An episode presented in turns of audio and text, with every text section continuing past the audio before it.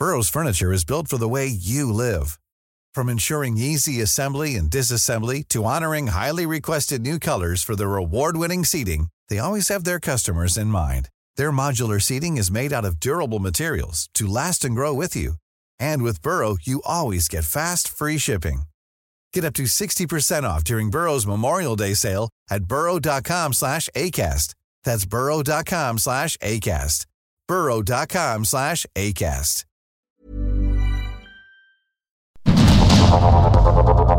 Heraldo Media Group presenta Sergio Sarmiento y Lupita Juárez. Información veraz y oportuna con un toque personal y humano. Por el Heraldo Radio, donde la H suena y ahora también se escucha.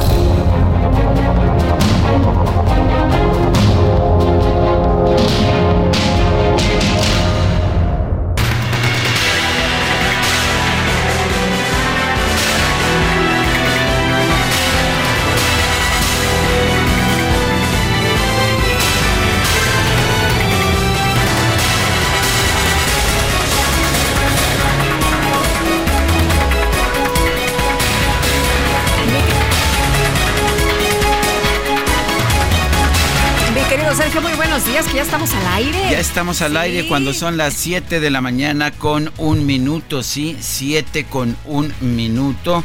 Y hoy es martes 21 de noviembre del 2023. Soy Sergio Sarmiento y quiero darle a usted la más cordial bienvenida a El Heraldo Radio. Lo invito a quedarse con nosotros. ¿Por qué? Porque aquí estará bien informado. También podrá pasar un rato agradable ya que nos conoce usted, nos gusta darle el lado amable de la noticia siempre y cuando la noticia lo permita. Y ya escucha usted a Guadalupe Juárez. Buen día, Guadalupe. Hola, ¿qué tal? Con el gusto de saludarte, mi querido Sergio Sarmiento. Amigos, ¿cómo les va? ¿Qué tal les fue de puente ya a todo dar? Semana corta, hasta que están empezando muchos. Así que bienvenidos. Y bueno, pues fíjate que nuestro sacapuntas de hoy, Sergio, dice que a diferencia de los años anteriores, el presidente no invitó ayer a los titulares de los poderes judicial y legislativo a la ceremonia de la Revolución Mexicana por sus diferencias con la presidenta de la Corte, Norma Piña. El año pasado lo acompañó el ministro Arturo Saldívar y hasta su opositor panista, el diputado Santiago Krill. Sin embargo, ayer destacó la presencia dice, de su consejera jurídica, María Estela Ríos, a quien postuló como integrante de la Corte. ¿Qué tal el día de ayer el presidente con esta compañía? Pero bueno, pues no invitó a otros que ya había invitado con anterioridad. O sea que, pues, más que ser un jefe de Estado, él quiere ser jefe de su partido. Son las 7 de la mañana con dos minutos. Vamos a un resumen de la información más importante. Este lunes el presidente Andrés Manuel López Obrador encabezó por última vez en su mandato el desfile conmemorativo por el aniversario de la Revolución Mexicana. En la ceremonia pasó revista a las tropas que participaron en este desfile cívico-militar y entregó insignias a integrantes de las Fuerzas Armadas. Mexicanas, mexicanos, una fecha histórica como el inicio de la Revolución Mexicana no puede pasar inadvertida. Un día como hoy, un hombre honesto, Francisco I. Madero, con ideales libertarios, llamó al pueblo de México a tomar las armas para derrocar a la dictadura porfirista. Que viva la Revolución Mexicana. ¡Viva México! ¡Viva México! ¡Viva México! Bueno, ante miles de personas reunidas allá en el Zócalo Capitalino, el presidente López Obrador aseguró que el pueblo tiene como ángel de la guarda en su gobierno a los integrantes de las Fuerzas Armadas y de la Guardia Nacional. Hechos, no palabras. Es muy satisfactorio el poder decir al pueblo de México que tiene a su lado como ángel de la guarda al gobierno democrático, al ejército, a la Fuerza Aérea, a la Armada y a la Guardia Nacional, para que nuestro pueblo pueda vivir con paz y bienestar.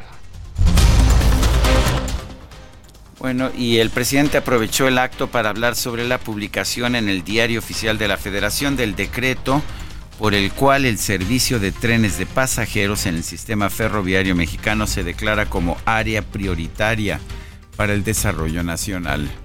Esta decisión la tomamos porque los viajes en tren serán más económicos, cómodos, menos contaminantes, pues pueden electrificarse las vías. Es un transporte público más seguro y se incrementará la movilidad de la población desde las principales ciudades de México hasta la frontera norte. Bueno, imagínese usted un viaje a 30 kilómetros por hora de, aquí a, de aquí a Chihuahua, de aquí a San Luis, de aquí a Zacatecas, no hombre. Bueno, en una etapa se abrirán, en una primera etapa se abrirán las rutas México-Veracruz, Coatzacoalcos, Interurbano, Aifa, Pachuca. México, Querétaro, León, Aguascalientes, Manzanillo, Colima, Guadalajara, Irapuato, México, San Luis Potosí, Monterrey, Nuevo Laredo, México, Querétaro, Guadalajara, Tepic, Mazatlán, Nogales y Aguascalientes, Chihuahua, Ciudad Juárez. En su intervención, el titular del ejército mexicano, el general Luis Crescencio Sandoval, secretario de la Defensa, agradeció al presidente su confianza al permitir al ejército participar en los grandes proyectos estratégicos del país. En el cumplimiento de la cuarta misión, hemos participado en el crecimiento y desarrollo del país a través de la construcción de 2.823 obras de infraestructura estratégica en beneficio del pueblo de México, resaltando en cuanto a infraestructura aeroportuaria, el Aeropuerto Internacional Felipe Ángeles en Santa Lucía, Estado de México, el Aeropuerto Internacional Felipe Carrillo Puerto en Tulum, Quintana Roo, que se inaugurará el próximo primero de diciembre, y el Aeropuerto Internacional de Chetumal, Quintana Roo. Bueno, y al concluir su primera jornada de precampaña, la presidencia de la República en el estado de Veracruz, Claudia Sheinbaum, se pronunció por realizar el rescate de los trenes de pasajeros. Y una idea más, un sueño más. El tren de pasajeros ha sido recuperado por el presidente López Obrador. Los de antes privatizaron los ferrocarriles y el presidente está rescatando los ferrocarriles. Pues les voy a decir una cosa. Vamos a rescatar el tren México-Veracruz para pasajeros. La precandidata de la coalición Sigamos Haciendo Historia, Claudia Sheinbaum, anunció que será el próximo viernes en San Cristóbal de las Casas Chiapas cuando presentará al equipo que la va a acompañar en la carrera presidencial. Xochitl Galvez estuvo ayer a mediodía en el monumento, eh, pues eh, en, uno de los monumentos allá en Ciudad Juárez. Allá aseguró que le dará la batalla a Claudia Sheinbaum. Por eso yo les quiero decir hoy que aquellos que dicen que es imposible alcanzar a la candidata oficial, que esto ya está decidido, no me conocen. No saben de qué estoy hecha. Soy una mujer que viene de abajo y que ha luchado contra la adversidad toda su vida. Y no obstante que ella tenga de jefe de campaña al presidente de la República, y no obstante que todos los días pague millones de pesos en bots para agredirme y atacarme, conmigo van a saber lo que es la competencia pues ahí lo que dijo Xochitl Galvez en el monumento a la mexicanidad. Y bueno, pues. que llaman la X, Exactamente. De Sebastián. De, Sebastián. Oye, y en este eh, monumento, pues ahí la X de Xochitl Galvez, esta X con la que se identifica prácticamente, pues en todos sus, en todos sus eh, mensajes. Y ayer por la noche, el PAN, el PRI y el PRD registraron ante el Instituto Nacional Electoral la coalición Fuerza y Corazón por México para la presidencia de la República y el Congreso Federal. Efectivamente ya no se va a llamar Frente, pues el Frente Amplio por México, ahora va a ser eh, la coalición Fuerza y Corazón por México. Bueno, y al arrancar su precampaña, Samuel García aseguró que va a derrotar a la vieja política como lo hizo hace dos años, cuando bajó del primer lugar a Morena. a cuarto en la elección en el 2018. Dijo, empezamos con muy poquitos puntos, pero miren, mandamos al último lugar a Morena.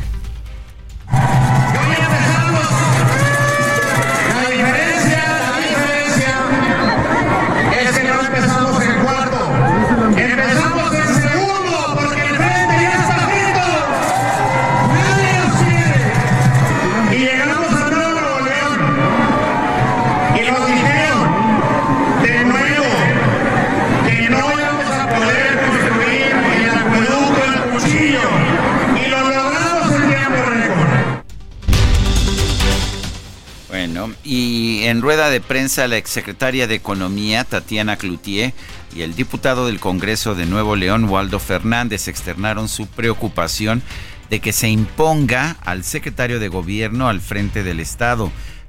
aseguraron que si el gobernador Samuel García deja a Javier Navarro como encargado del despacho, se corre el riesgo de tener ingobernabilidad durante la ausencia del mandatario estatal. Un sector de la militancia de Morena ha lanzado una petición en la plataforma de change.org para exigir al partido Movimiento Regeneración Social que expulse de sus filas al exsecretario de Relaciones Exteriores, Marcelo Ebrard. La precandidata a la jefatura de gobierno de la Ciudad de México por la Cuarta Transformación, Clara Brugada, dio inicio a su periodo de pre-campaña y aseguró que Morena va por el carro completo, así como en los tiempos del viejo PRI.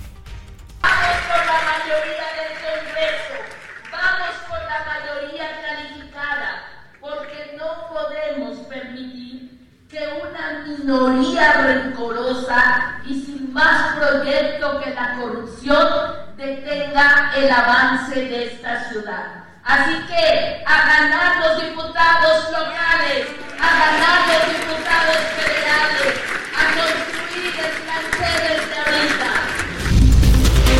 El precandidato del Frente Amplio a la jefatura de gobierno de la Ciudad de México, Santiago Taboada, respondió al amago del exalcalde de Coajimal, Padrián Rubalcaba, sobre ratificar a la fiscal capitalina Ernestina Godoy y aseguró que el PRI estará en contra.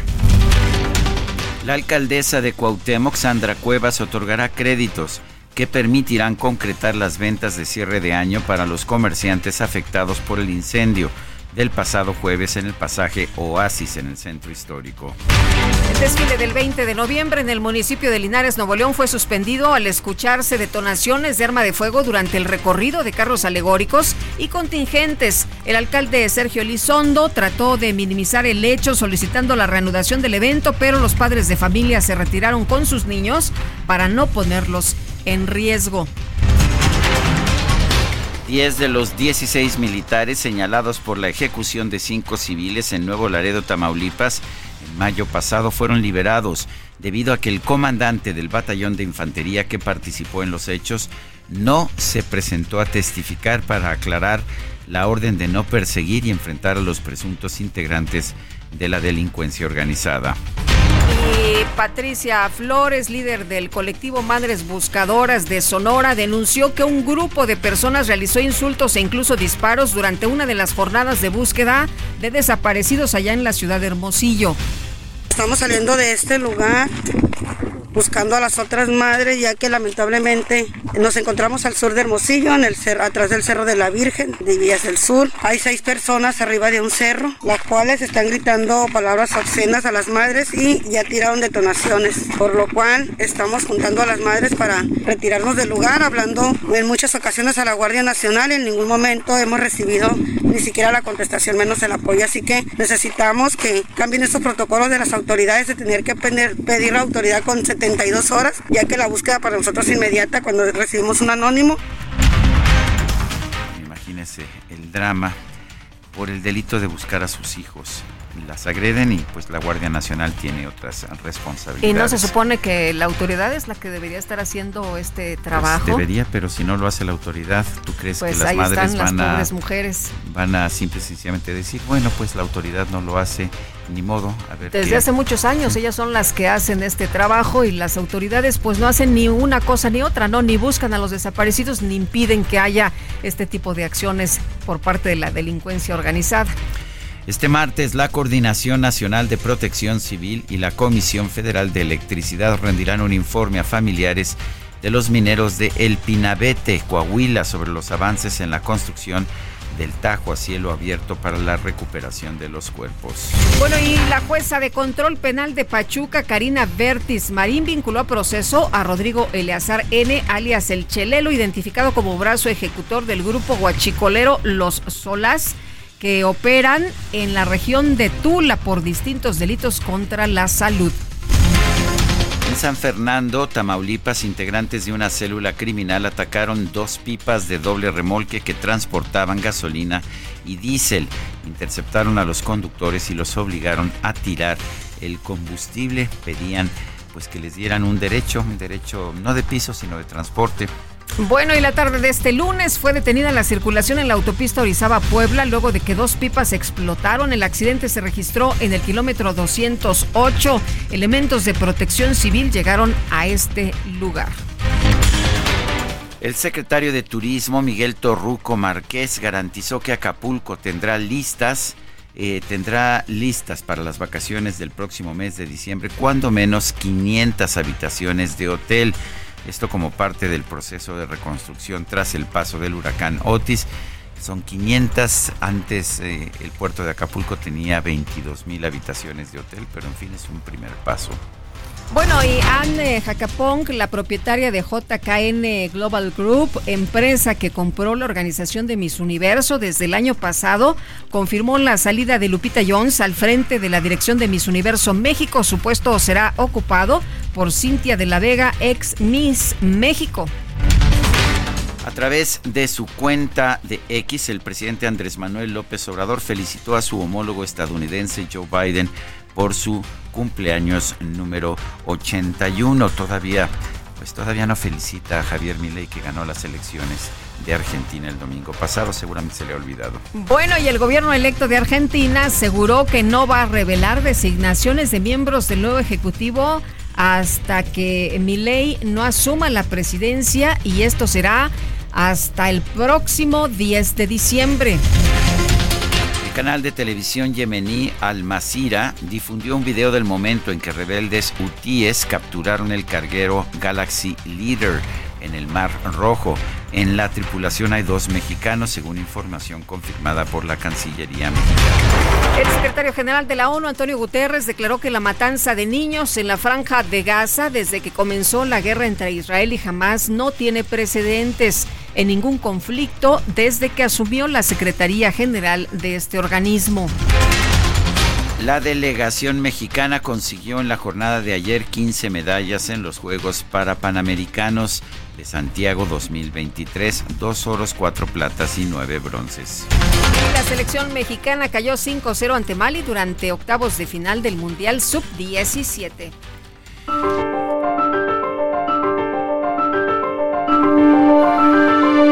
Son las 7 de la mañana con 18 minutos. Vamos a la frase del día.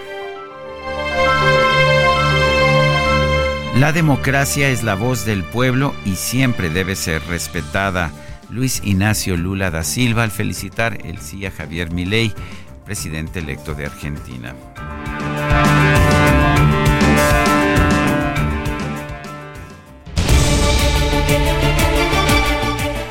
Y vamos a las preguntas. Ayer preguntábamos en este espacio, ¿qué piensa usted del triunfo de Javier Milei en Argentina? Aplaudo, respondió 72.5%. Lamento, 8.7%. No sé, 18.7%. Recibimos 5.158 votos. La que sigue, por favor. Claro que sí, mi muy estimado don Enrique, antes DJ Kike, eh, ya coloqué en mi cuenta personal de X, antes Twitter, las X, arroba Sergio Sarmiento, la siguiente pregunta. ¿Tiene sentido tener precampañas con candidatos únicos en todos los partidos?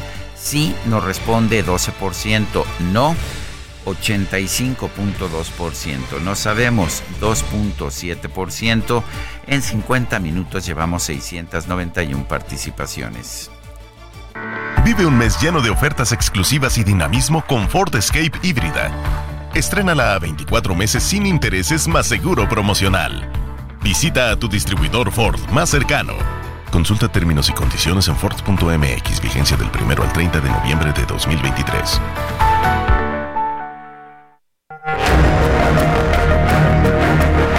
Las destacadas de El Heraldo de México.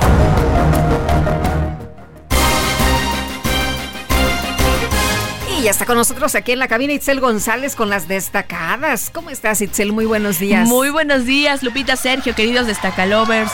Martes que sabe a lunes, arrancando la semana para muchos y arrancando la semana con regalos esta mañana. ¿Ah, sí?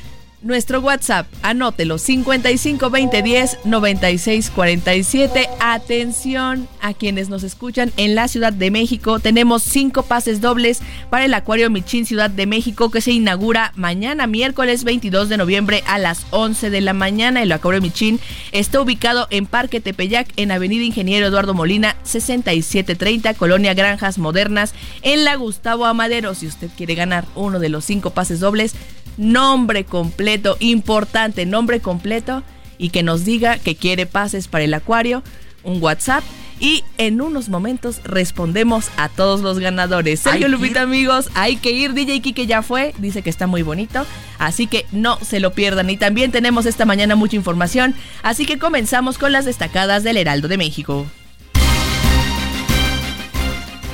En primera plana, Claudia, Xochitl y Samuel muestran músculo desde el día 1 en distintas partes del país y ante miles de simpatizantes, los tres dieron a conocer sus primeras propuestas y criticaron a sus adversarios.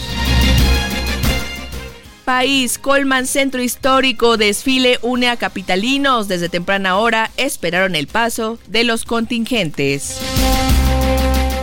Ciudad de México de Ecobici buscan bicis sustraídas para recuperar las 526 bicicletas. Trabajan la CEMOVI y la Secretaría de Seguridad Ciudadana. Estados Nuevo León advierten anarquía en el gobierno. Figuras políticas externan rechazo a propuesta de Samuel García. Orbe, España, lideran mujeres gobierno. El gabinete de Sánchez tendrá 12 funcionarias de un total de 22 carteras. Meta, Eagles, victoria al límite. Filadelfia tiene su revancha y vence a los jefes tras verse las caras en el Super Bowl. Y finalmente, en mercados, daño financiero, alto costo por obesidad. De acuerdo con el CONACIT, a México le cuesta 2% del Producto Interno Bruto enfrentar este padecimiento.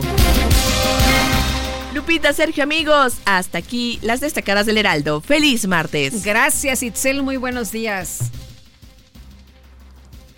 CAT promedio de 19.7% sin IVA, vigencia del 1 al 30 de noviembre de 2023. Experimenta el lujo y la aventura con Jeep Grand Cherokee. En este buen mes estrénala con bono de 70 mil pesos o 24 meses sin intereses y sin comisión por apertura. Jeep Grand Cherokee, civilizado y salvaje. Jeep, solo hay uno.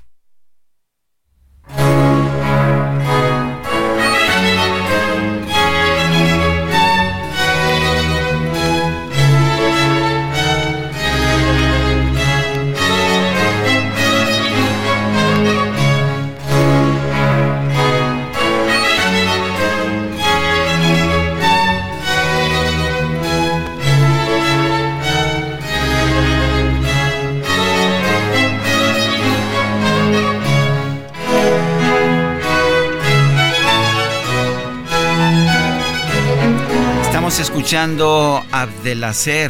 Esto es parte de, de una obra de teatro, Abdelacer o La venganza del moro, una obra de teatro de 1676. El compositor inglés Henry Purcell escribió música para esta obra de teatro, música incidental, no era una ópera realmente. Hoy vamos a estar escuchando a Henry Purcell. Es un compositor inglés considerado por algunos el mejor de todos los tiempos. Eh, Henry Purcell. Henry Purcell falleció el 21 de noviembre de 1695. Tenía apenas 36 años, pero créame que dejó una huella muy profunda en la música barroca. La música barroca inglesa muy diferente de la, de la italiana o de la alemana. Y con esta música le quiero enviar un eh, fuerte abrazo y mis felicitaciones a Javier Lozano que pone en sus avisos parroquiales, hoy es mi cumpleaños. Para que todo el mundo sepa, él pone, hoy es mi cumpleaños, así que... Sí, sí, es cumpleaños. Javier, te mandamos un fuerte abrazo, que venga todo lo bueno, por supuesto, muy feliz cumple.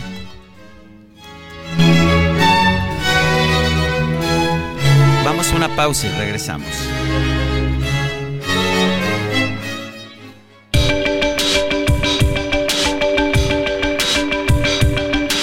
Sergio Sarmiento y Lupita Juárez quieren conocer tu opinión, tus comentarios o simplemente envía un saludo para ser más cálida esta mañana. Envía tus mensajes al WhatsApp 55 20 10 96 47.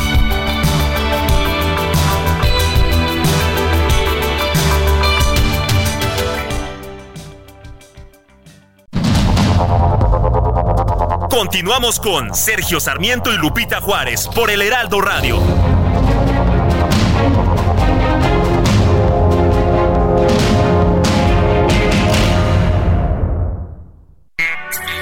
Destaca entre la multitud Infinity QX55 2023. Provocativo diseño que atrae tus sentidos. Ahora, con 36 meses sin intereses o bono flexible. Descúbrelo en Infinity Polanco, Calzada General Mariano Escobedo 476. Ansures, teléfono 5590-357748. Válido del 1 al 30 de noviembre. CAT promedio del 10.4% sin IVA para fines informativos. Consulta www.infinity.mx diagonal.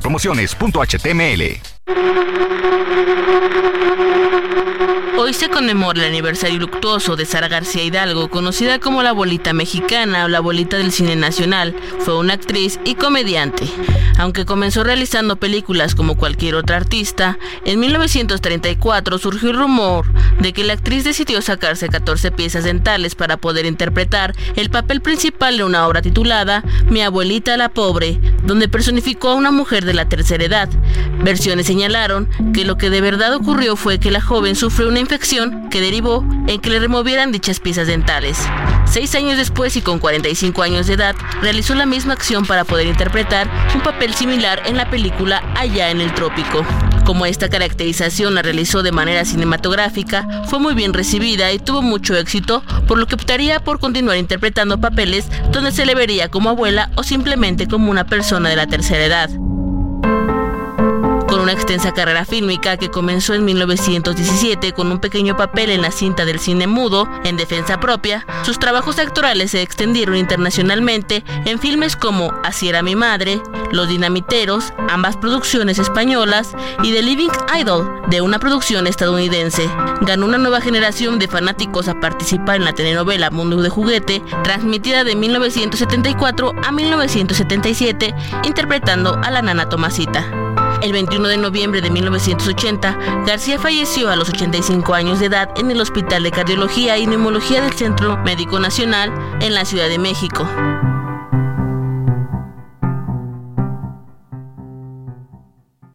Aprovecha un mes lleno de ofertas exclusivas y experiencias únicas con Ford Territory. Estrénala a 24 meses con tasa de 9.99% y seguro sin costo.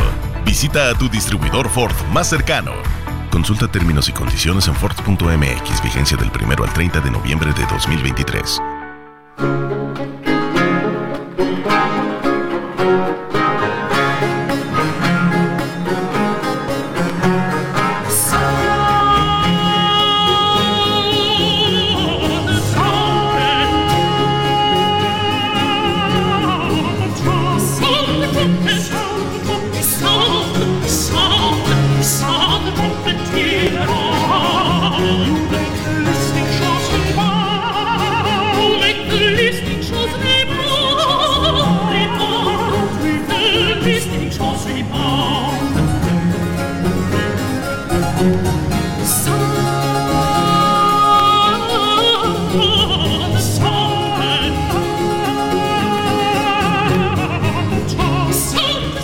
Escuchando, seguimos escuchando música de Henry Purcell, músico inglés del siglo XVII. Nació el 10 de septiembre de 1659 y falleció el 21 de noviembre de 1695. era un compositor barroco, como escuchamos, pero escuche usted el sentido del humor eh, con el que se interpreta esta, es esta pieza llamada Come Ye Sons of Art, vengan todos los hijos del arte. Estamos escuchando a Andrea Scholl y Christoph Dumax con la Academia Bizantina Stefano Montanari.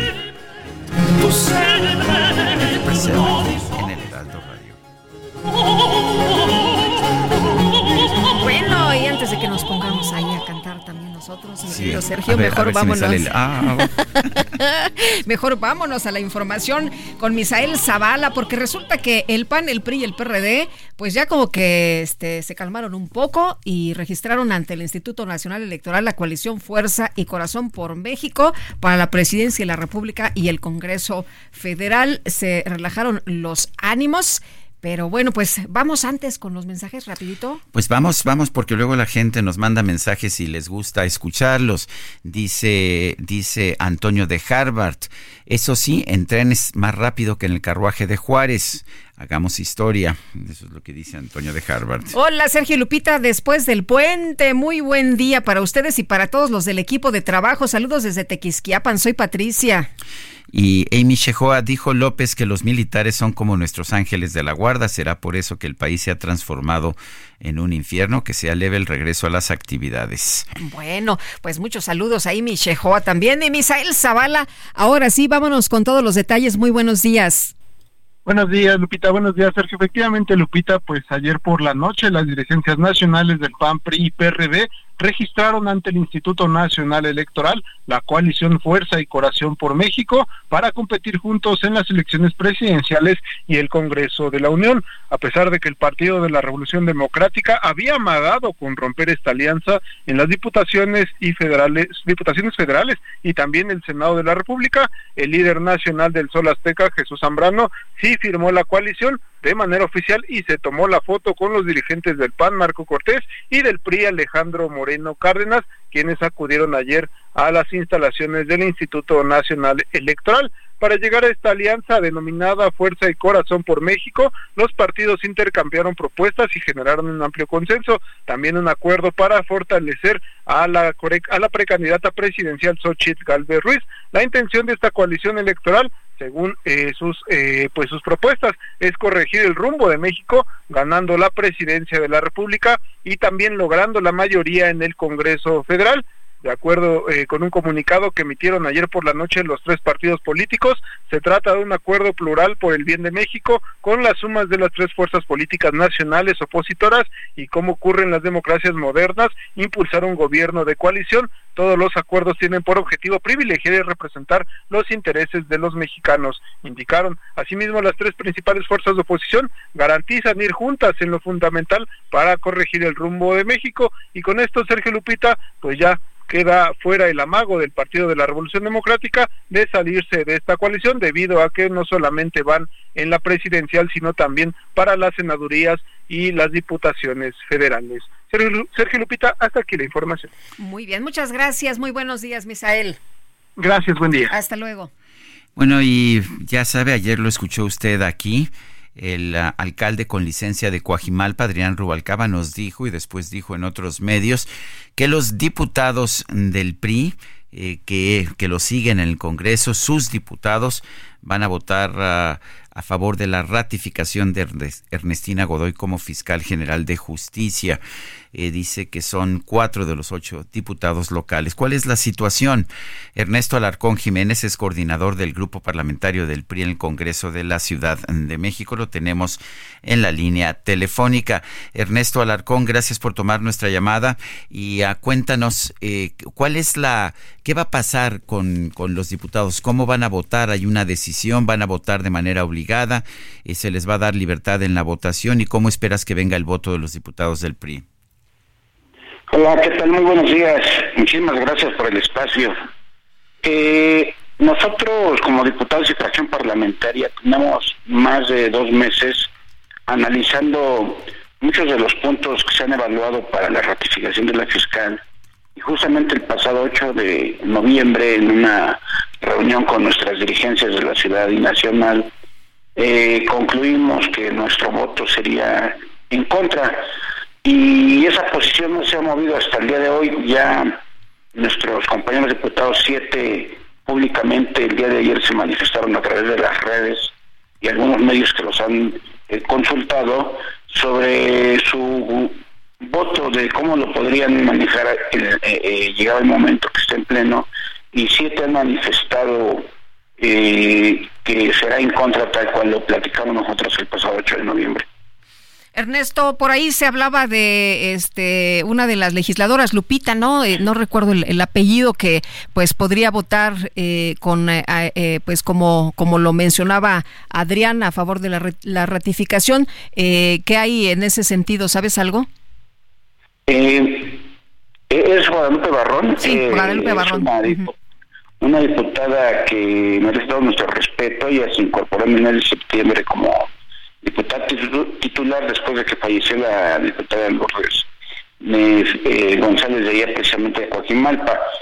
Eh, entendemos que ella ayer eh, fue un poquito difícil localizarla y, al ser de Joaquín Malpa seguramente estará en pláticas, no lo sabemos, con, con Adrián Rubalcaba, pero ella pertenece a un sector importante del PRI que es la Confederación Nacional Campesina, la CNC con muchos años de trabajo y trayectoria en esa organización y seguramente estará ponderando la viabilidad de su voto. No sabemos cuál vaya a ser, no lo ha manifestado.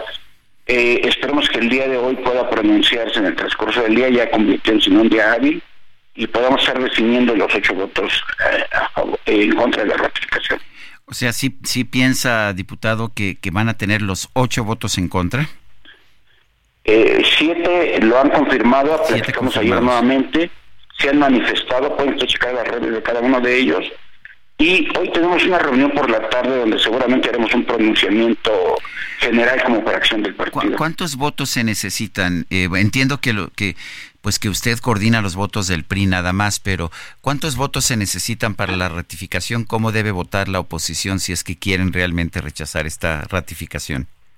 Ok, eh, somos 66 diputados, se requieren las dos terceras partes eh, eh, para que pueda pasar una ratificación de esta naturaleza y los el partido mayoritario cuenta con 38 votos de ellos y sus aliados.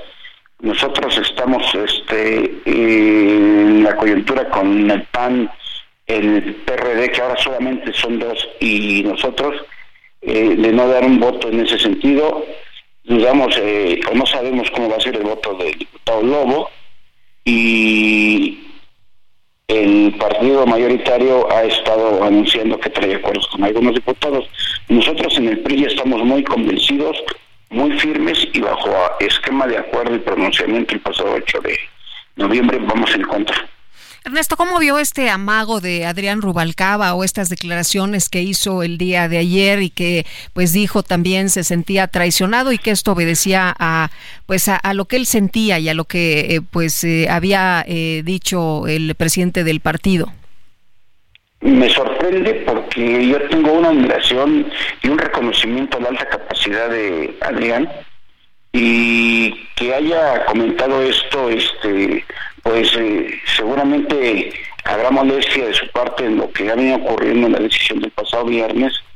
Y no doy crédito a lo que a lo que se está manejando de parte de él no sin embargo soy respetuoso de lo que él dice pero en el caso con nosotros de los votos no coincide sus palabras con nuestro sentir bueno, pues yo quiero agradecerle, don Ernesto Alarcón Jiménez, coordinador del Grupo Parlamentario del PRI en el Congreso de la Ciudad de México, esta conversación.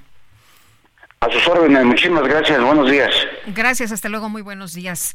Bueno, pues eh, Adrián Rubalcaba decía, no, es que yo tengo prácticamente ya este, los compañeros, ¿no? Que se van a sumar con, con mi decisión de que se ratifique a Ernestina Godoy pues como fiscal. Que no los tenía, por lo menos no todos. Pues ayer de manera inmediata muchos empezaron a, salir a subir videos, a decir, no, pues fíjate que no, nosotros no eh, vamos a tomar la decisión en el sentido en que tú lo estás diciendo. Es absurdo, ¿no? Como algunos políticos, en este fue el caso de Adrián Rubalcaba, pero en otros también suponen que son propietarios del voto de los diputados, que debería ser libre, ¿no? Pues Claro. parte de la idea de que se vota por un diputado es que va a votar según su conciencia cuando lleguen el momento de estas decisiones. Eh, yo no sé si sea bueno o no ratificar a la a la fiscal general de la Ciudad de México, pues lo que se tiene que hacer en todo caso es ver cómo ha sido su trabajo y se debe de evaluar. No debería ser un voto por línea partidista, ni a favor ni en contra, pero me parece que pues ya la- la- las dos las dos fracciones tanto el gobierno como la oposición me parece que piensan que tienen que votar todos de común acuerdo y todos por razones políticas no por razones del desempeño real de la fiscal y, y yo creo que pues se puede uno sentar y ver bueno a ver aquí ha funcionado bien aquí no ha funcionado bien Y pero con base nadie en habla de eso. eso Ujú. Pero bueno, el Senado de la República ya tiene la terna con los perfiles para sustituir a Arturo Saldívar como ministro de la Suprema Corte de Justicia de la Nación. Y como siempre agradecemos a la doctora Olga Sánchez Cordero, presidenta de la Comisión de Justicia del Senado, que platique con nosotros. Doctora, ¿cómo le va? Muy buenos días. ¿Qué tal, mi querida Lupita y Sergio? Muchas gracias por esta oportunidad. Pues doctora, se ha discutido mucho sobre la pues cercanía de estas eh, tres mujeres que son eh, propuestas por el presidente Andrés Manuel López Obrador, aunque también se ha señalado pues las capacidades que tienen dentro de su trayectoria. ¿Usted cómo lo ve? Mira, yo tuve compañeros ministros maravillosos que yo respeté y aparte fueron extraordinarios ministros que incluso dijeron yo soy militante del Partido Acción Nacional, Sergio Salvador Aguirre Anguiano. Él era este de de Jalisco, ¿verdad? Íntimo amigo de Juan de Dios Castro. Los dos lamentablemente ya se nos adelantaron, pero fue un verdadero un increíble ministro, fue un verdadero jurista en la, la Corte de Justicia. Y él lo decía abiertamente, a ver, yo soy panista, he militado en el PAN, sigo militando en el PAN, o sea, a ver, cuando también algunos, Lanz Cárdenas, Salvador Rocha, bueno, pues muchos de ellos eran priistas, militantes priistas. Entonces, eh, el, el ser militante o tener cercanía con el presidente como lo tenían estos ministros, eso no significa que no vayan a ser grandes ministras, ministros, que no vayan a ser gente autónoma, independiente y que no vaya a tener una, una calidad eh, de honestidad moral, en fin. Entonces, yo creo que aquí hay una situación que, que también es importante decirlo, este, en todas las épocas de la Suprema Corte, pues la gente que llegaba a la Suprema Corte, y gracias a Dios pusieron ese candado de que no puedes eh, acceder a un, ningún cargo eh, posterior al, al de ministro por dos años, ni secretario de Estado, ni procurador, ni nada, precisamente para no tener esta, digamos, a lo mejor eh, esta brincar de un lugar a otro, ¿no? Como en el pasado se hacía. Entonces ya la Constitución puso un límite y también un límite para acceder a la función de ministro, de este proveniendo de secretario de Estado, de procurador fiscal, de diputado, senador. En fin, creo que eso ya está muy cuidado en la propia Constitución. Entonces, este, yo yo no conozco a ningún ministro, no conocía a, a- a ningún ministro que no que no tuviera en alguna ocasión alguna cercanía con un presidente de la República. Yo creo que casi todos, casi Yo, todos. yo recuerdo las designaciones de fines del 94, principios del 95 en la que tú estuviste, en que el propio presidente Cedillo decía que él no conocía a ninguno de los postulados. No conocía, efectivamente no conocía a los ministros, esa sí fue una situación, pero en el Senado, por ejemplo, eh, algunos perfiles eran abiertamente militantes de algún partido político. Eso sí te lo quiero decir, y estoy hablando de estas personalidades que fueron extraordinarios ministros, grandes juristas, y que sí, incluso decían, yo soy panista, yo soy priista, y que abiertamente lo decían. Por supuesto que sí. Eh, Olga, el, ah, el presidente ha dicho que, que él ha designado a cuatro ministros y que dos lo traicionaron. Claramente se refiere, se refiere a Juan Carlos, ah, eh, a Juan, Juan Carlos Juan Luis González González. Alcántara y a Margarita Ríos Farjat, eh, porque no han votado de manera consistente por sus posiciones. Y dijo que ya esta vez no se va a equivocar. El mensaje que está mandando es que las tres, las tres propuestas, las tres candidatas, las tres aspirantes, son personas pues que sí que sí van a hacer exactamente lo que él diga. ¿Te parece a ti eso correcto? ¿Y te parece correcto descalificar a los ministros que no votan de conformidad con las instrucciones del presidente, como tú, que nunca lo hiciste? Nunca lo hice. Yo creo que ya cuando eres ministro y ministra de la Suprema Corte de Justicia, tú tienes una responsabilidad ante la historia y tienes una responsabilidad ante ti misma y cómo quieres escribir también tu propia historia. Entonces creo que eso es muy importante tenerlo en consideración. Independientemente de lo que de lo que se aprecie por, por ejemplo, por el presidente, lo que se aprecie por eh, algunos de la sociedad o, en fin, algunos medios de comunicación. Y yo creo que la tranquilidad, la tranquilidad de haber actuado conforme tu conciencia, conforme a tu experiencia, conforme a, a, derecho también, te da una gran posibilidad de estar tranquilo y además de tener tu historia y de escribir tu historia de manera diferente. Y te pongo un caso personalísimo, Florence Cassé. Yo tenía toda la prensa en contra porque pues habíamos visto las escenas esas, me impuse sobre todos los prejuicios que se hubieran dado sobre esta chica y yo resolví y ahora la historia, creo yo que la historia nos está dando la razón a quienes resolvimos de esa manera. Y eh, eran presiones fuertes de parte de, inclusive del gobierno. Entonces, yo te puedo decir que este, esa, esa eh, cuando menos esa sentencia me dio una gran tranquilidad porque lo hice conforme a mi más eh, íntima convicción de aquí de que así se debía de haber resuelto. Eh, lo, hiciste y a, propósito yo siempre escribí a favor de que esa era la decisión correcta. Sí, yo lo sé, Sergio, por eso te digo que lo sabes, pero ¿sabes cuál era el porcentaje en contra de mi sentencia al día siguiente que sacó reforma? un, 98%, 97%, en contra de mi sentencia. Eh, doctora, eh, aquí uno de los temas es esto que ha estado expresando el presidente una y otra vez, ¿no? Que tienen que emitir las sentencias a su favor, porque si no las emiten a su favor, entonces pues eh, son acusados de conservadores, pero decía el ministro Aguilar que un juez que no es independiente es un mandadero y usted ha hablado también hace unos momentos de la importancia de la independencia. Mira, sí estoy consciente de que el juez cuando llega a ser, sobre todo en un tribunal constitucional, sí tienes que ser absolutamente imparcial y tienes que ser eh, autónomo en tus decisiones. Pero mira, por ejemplo, ¿qué ha pasado con la Corte Norteamericana, que es una corte que básicamente en su mayoría o en una gran parte de esa corte eh, Trump, el presidente Trump los nombró? Este, bueno, pues que tenemos una, una sentencia con un retroceso de 50 años como la, la despenalización del aborto a nivel federal y ahora lo que dijo la Corte Americana es a nivel local, entonces esto sí es un tema hasta del hasta electoral, es decir, a quién eh, vas a nombrar tú como tu gobernador cuando sabes que es una gente muy conservadora y que este tema, por ejemplo, va a tener eh, una digamos un desenlace pues muy muy negativo para las mujeres no este en cambio por ejemplo en California pues ahí también tienen una persona muy liberal en cambio en Texas pues muy conservadora. Entonces ahí también fíjate cómo la corte va definiendo también inclusive cuestiones electorales como las que yo te estoy señalando y eso sí también pues hay que decirlo se volvió una corte conservadora la corte norteamericana. Entonces eh, y hay retrocesos en el tema de las armas, ya retrocesos en muchos temas, ¿verdad? Que a nosotros nos preocupan, la verdad. Entonces, entonces también hay una cierta, eh, yo no diría ideología, sino una cierta manera de pensar cuando tú nombras a un ministro.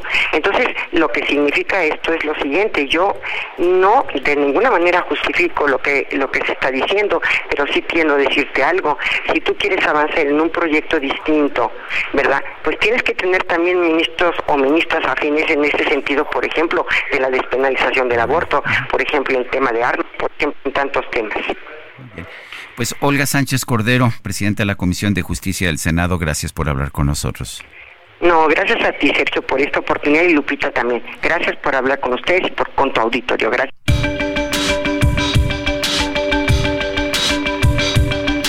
Sergio Sarmiento y Lupita Juárez quieren conocer tu opinión, tus comentarios o simplemente envía un saludo para ser más cálida esta mañana.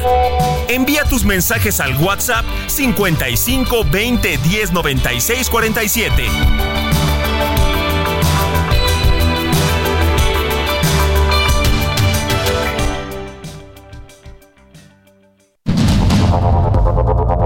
Continuamos con Sergio Sarmiento y Lupita Juárez por el Heraldo Radio.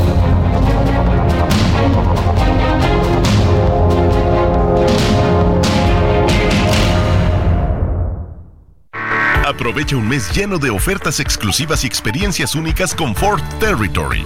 Estrénala a 24 meses con tasa de 9.99% y seguro sin costo. Visita a tu distribuidor Ford más cercano.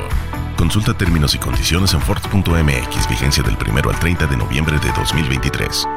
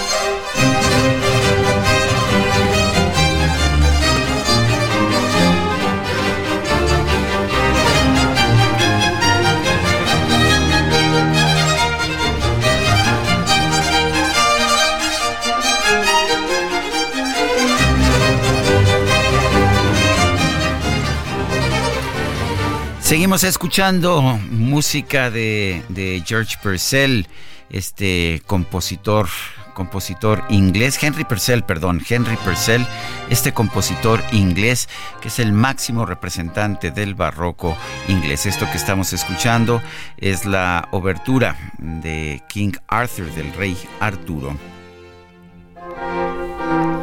Bueno, y en los mensajes, la señora Rossi desde Zapopan nos dice, buenos días Lupita y Sergio, no más que los anteriores ministros, aunque fueran priistas o panistas, obedecían a la Constitución y los de ahora obedecen ciegamente al presidente. Dice otra persona, deberían preguntarle a la senadora si a su juicio las tres personas propuestas tienen algún mérito jurídico para ocupar un cargo tan importante como ministro de la Suprema Corte, firma Jorge Pérez. Y vámonos al clima.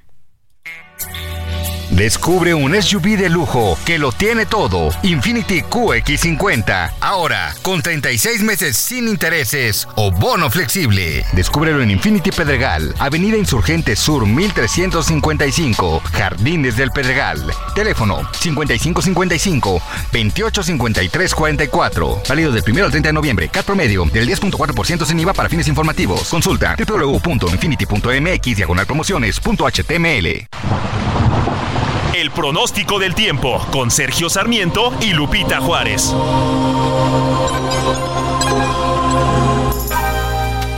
Jesús Carachure, ¿cómo estás? Qué gusto saludarte, muy buenos días. Hola Lupita, hola Sergio, eh, muy buenos días al auditor que nos escucha. Eh, mira, pues durante los próximos dos días eh, habrá cambios en cuanto a las condiciones meteorológicas en gran parte del país.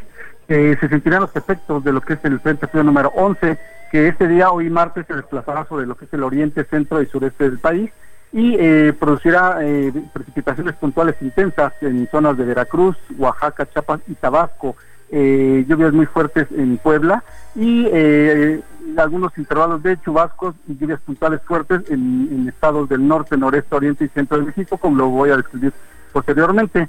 la masa de aire polar que viene impulsando este frente también afectará eh, generará eh, un marcado descenso de temperatura a partir de hoy y durante los próximos dos días, sobre estados del noroeste, norte, noreste y aquí en el centro del país. Se sentirán los efectos, repito, a partir de hoy en la tarde y durante los próximos dos días con un descenso de temperatura. También ocasionará un evento de norte eh, fuerte e intenso con rachas de viento de 80 a 100 kilómetros por hora durante este día y oleaje de 3 a 5 metros de altura en las costas de Tamaulipas y Veracruz, extendiéndose a partir de esta noche y para mañana hacia las costas de Tabasco y lo que es el Istmo y Golfo de Tehuantepec.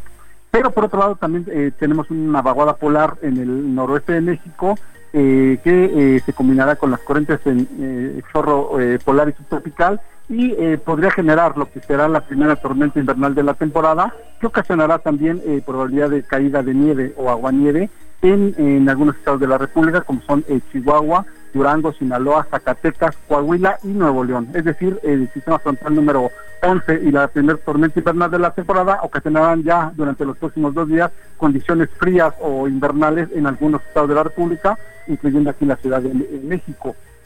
Eh, en cuanto a las precipitaciones, eh, ya había comentado que se esperan para hoy eh, lluvias puntuales intensas en Veracruz, Oaxaca, Chiapas y Tabasco, lluvias muy fuertes para Michoacán, Guerrero y Puebla, eh, lluvias puntuales fuertes para Jalisco, Guanajuato, para el Estado de México y también para Morelos, e intervalos de chubascos para lo que es Chihuahua, Sinaloa, Nayarit, Durango, Coahuila, Nuevo León, Tamaulipas, San Luis Potosí, Zacatecas, Aguascalientes, Querétaro, Hidalgo, Tlaxcala. Aquí en la Ciudad de México también esperamos ya lluvias a partir de hoy, Colima y Campeche, y lluvias aisladas para Yucatán y Quintana Roo. Comentaba la probabilidad de caída de nieve o agua nieve para tierras de Chihuahua, Sinaloa, Durango, Zacatecas, Coahuila y Nuevo León. Y bueno, pues obviamente también las temperaturas eh, descenderán a partir de esta tarde-noche y durante los próximos dos días en gran parte del país, como había eh, comentado. Para la Ciudad de México, eh, ya en particular, esperamos el día de hoy una temperatura máxima de 24 a 26 grados centígrados y una mínima de 11 a 13, así como intervalos de chubascos, como había comentado. Este es mi reporte del Servicio Meteorológico Nacional. Regresamos al estudio. Muy bien, pues Jesús Carachure, muchas gracias por el reporte. Muy buenos días. Igualmente un saludo a todos y que tengan un excelente día.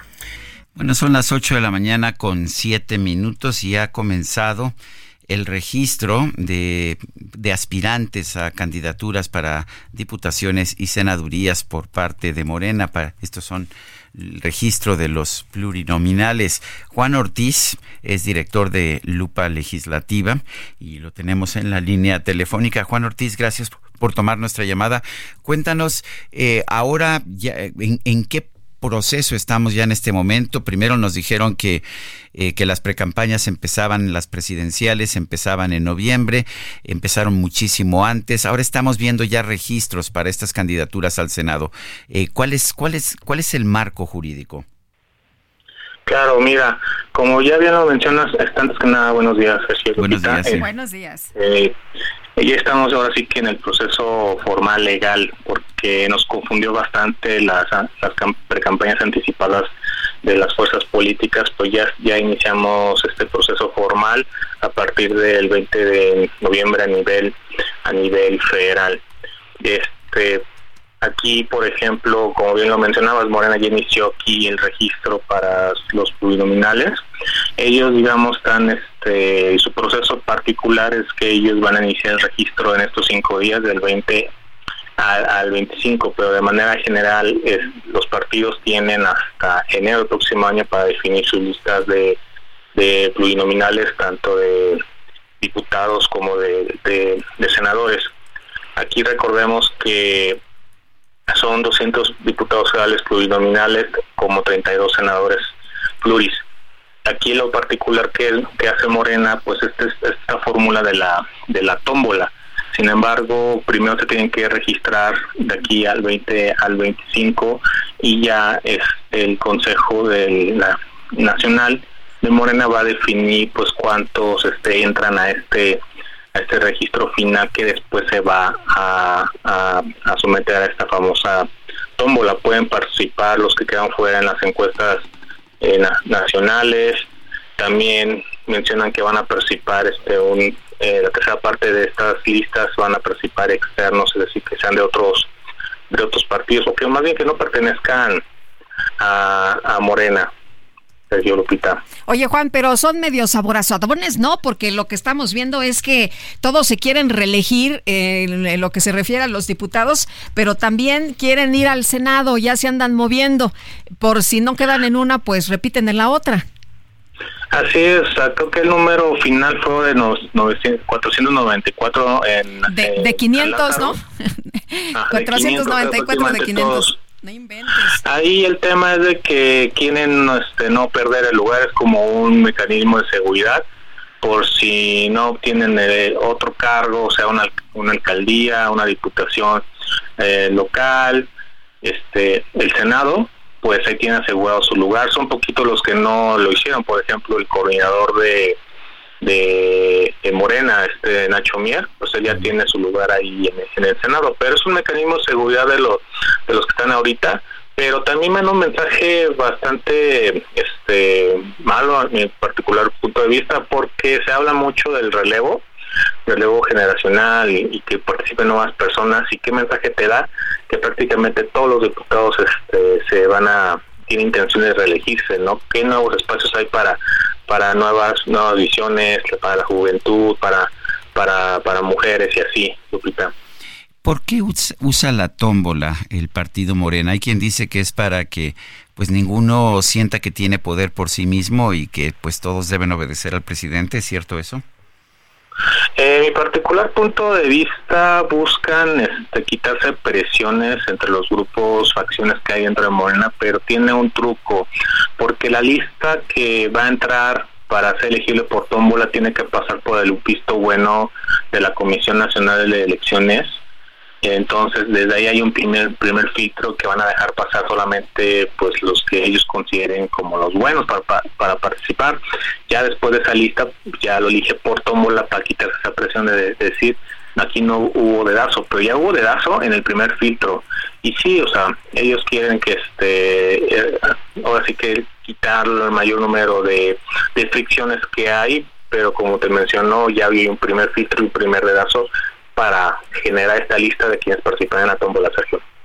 Eh, oye, una, una pregunta, Juan, con respecto al Frente Amplio. Eh, ¿Cómo ves las eh, cosas en, la alianza que andaban ahí medios peleados? Incluso ayer hubo un comunicado del PRD sobre este tema de la elección de los legisladores, pero bueno, pues ayer parece que ya hicieron las paces, ¿no? Y, que pues otra vez están como que se caldearon los ánimos y otra vez como que se bajaron los ánimos y están pues ya más este, tranquilos. Pero tú cómo ves las cosas para el legislativo? La verdad es que con el frente es muy complejo porque a diferencia de Morena, que haya liderazgos definidos, empezando por el presidente, quien tiene este, una parte importante de las decisiones, en el frente se están dividiendo entre muchos intereses y todos los días es el tejimaneje de esos intereses y lo vimos un día antes con el PRR reclamando que los dejaron fuera en la designación de cargos para para diputados y, senadores. Finalmente ayer en la noche, no, sé si, vieron que ya por fin registraron la coalición eh, este, y ya el PRD ya se integró nuevamente. Entonces eso fue un movimiento de presión por parte de ellos para que no los dejaran fuera.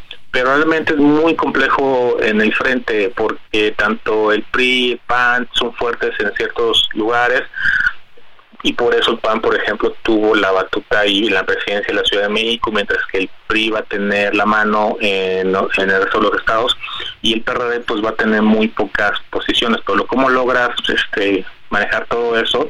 Y es la parte compleja del, del frente porque todavía no definen una agenda común que supere todas esas diferencias y ese va a ser el gran reto, por ejemplo, de la precandidata Xochitl Galvez, de ella destacar en medio de todos los intereses tan enredados Dice o ha dicho el PRD que ellos presentarían sus propios candidatos al Senado o a diputaciones.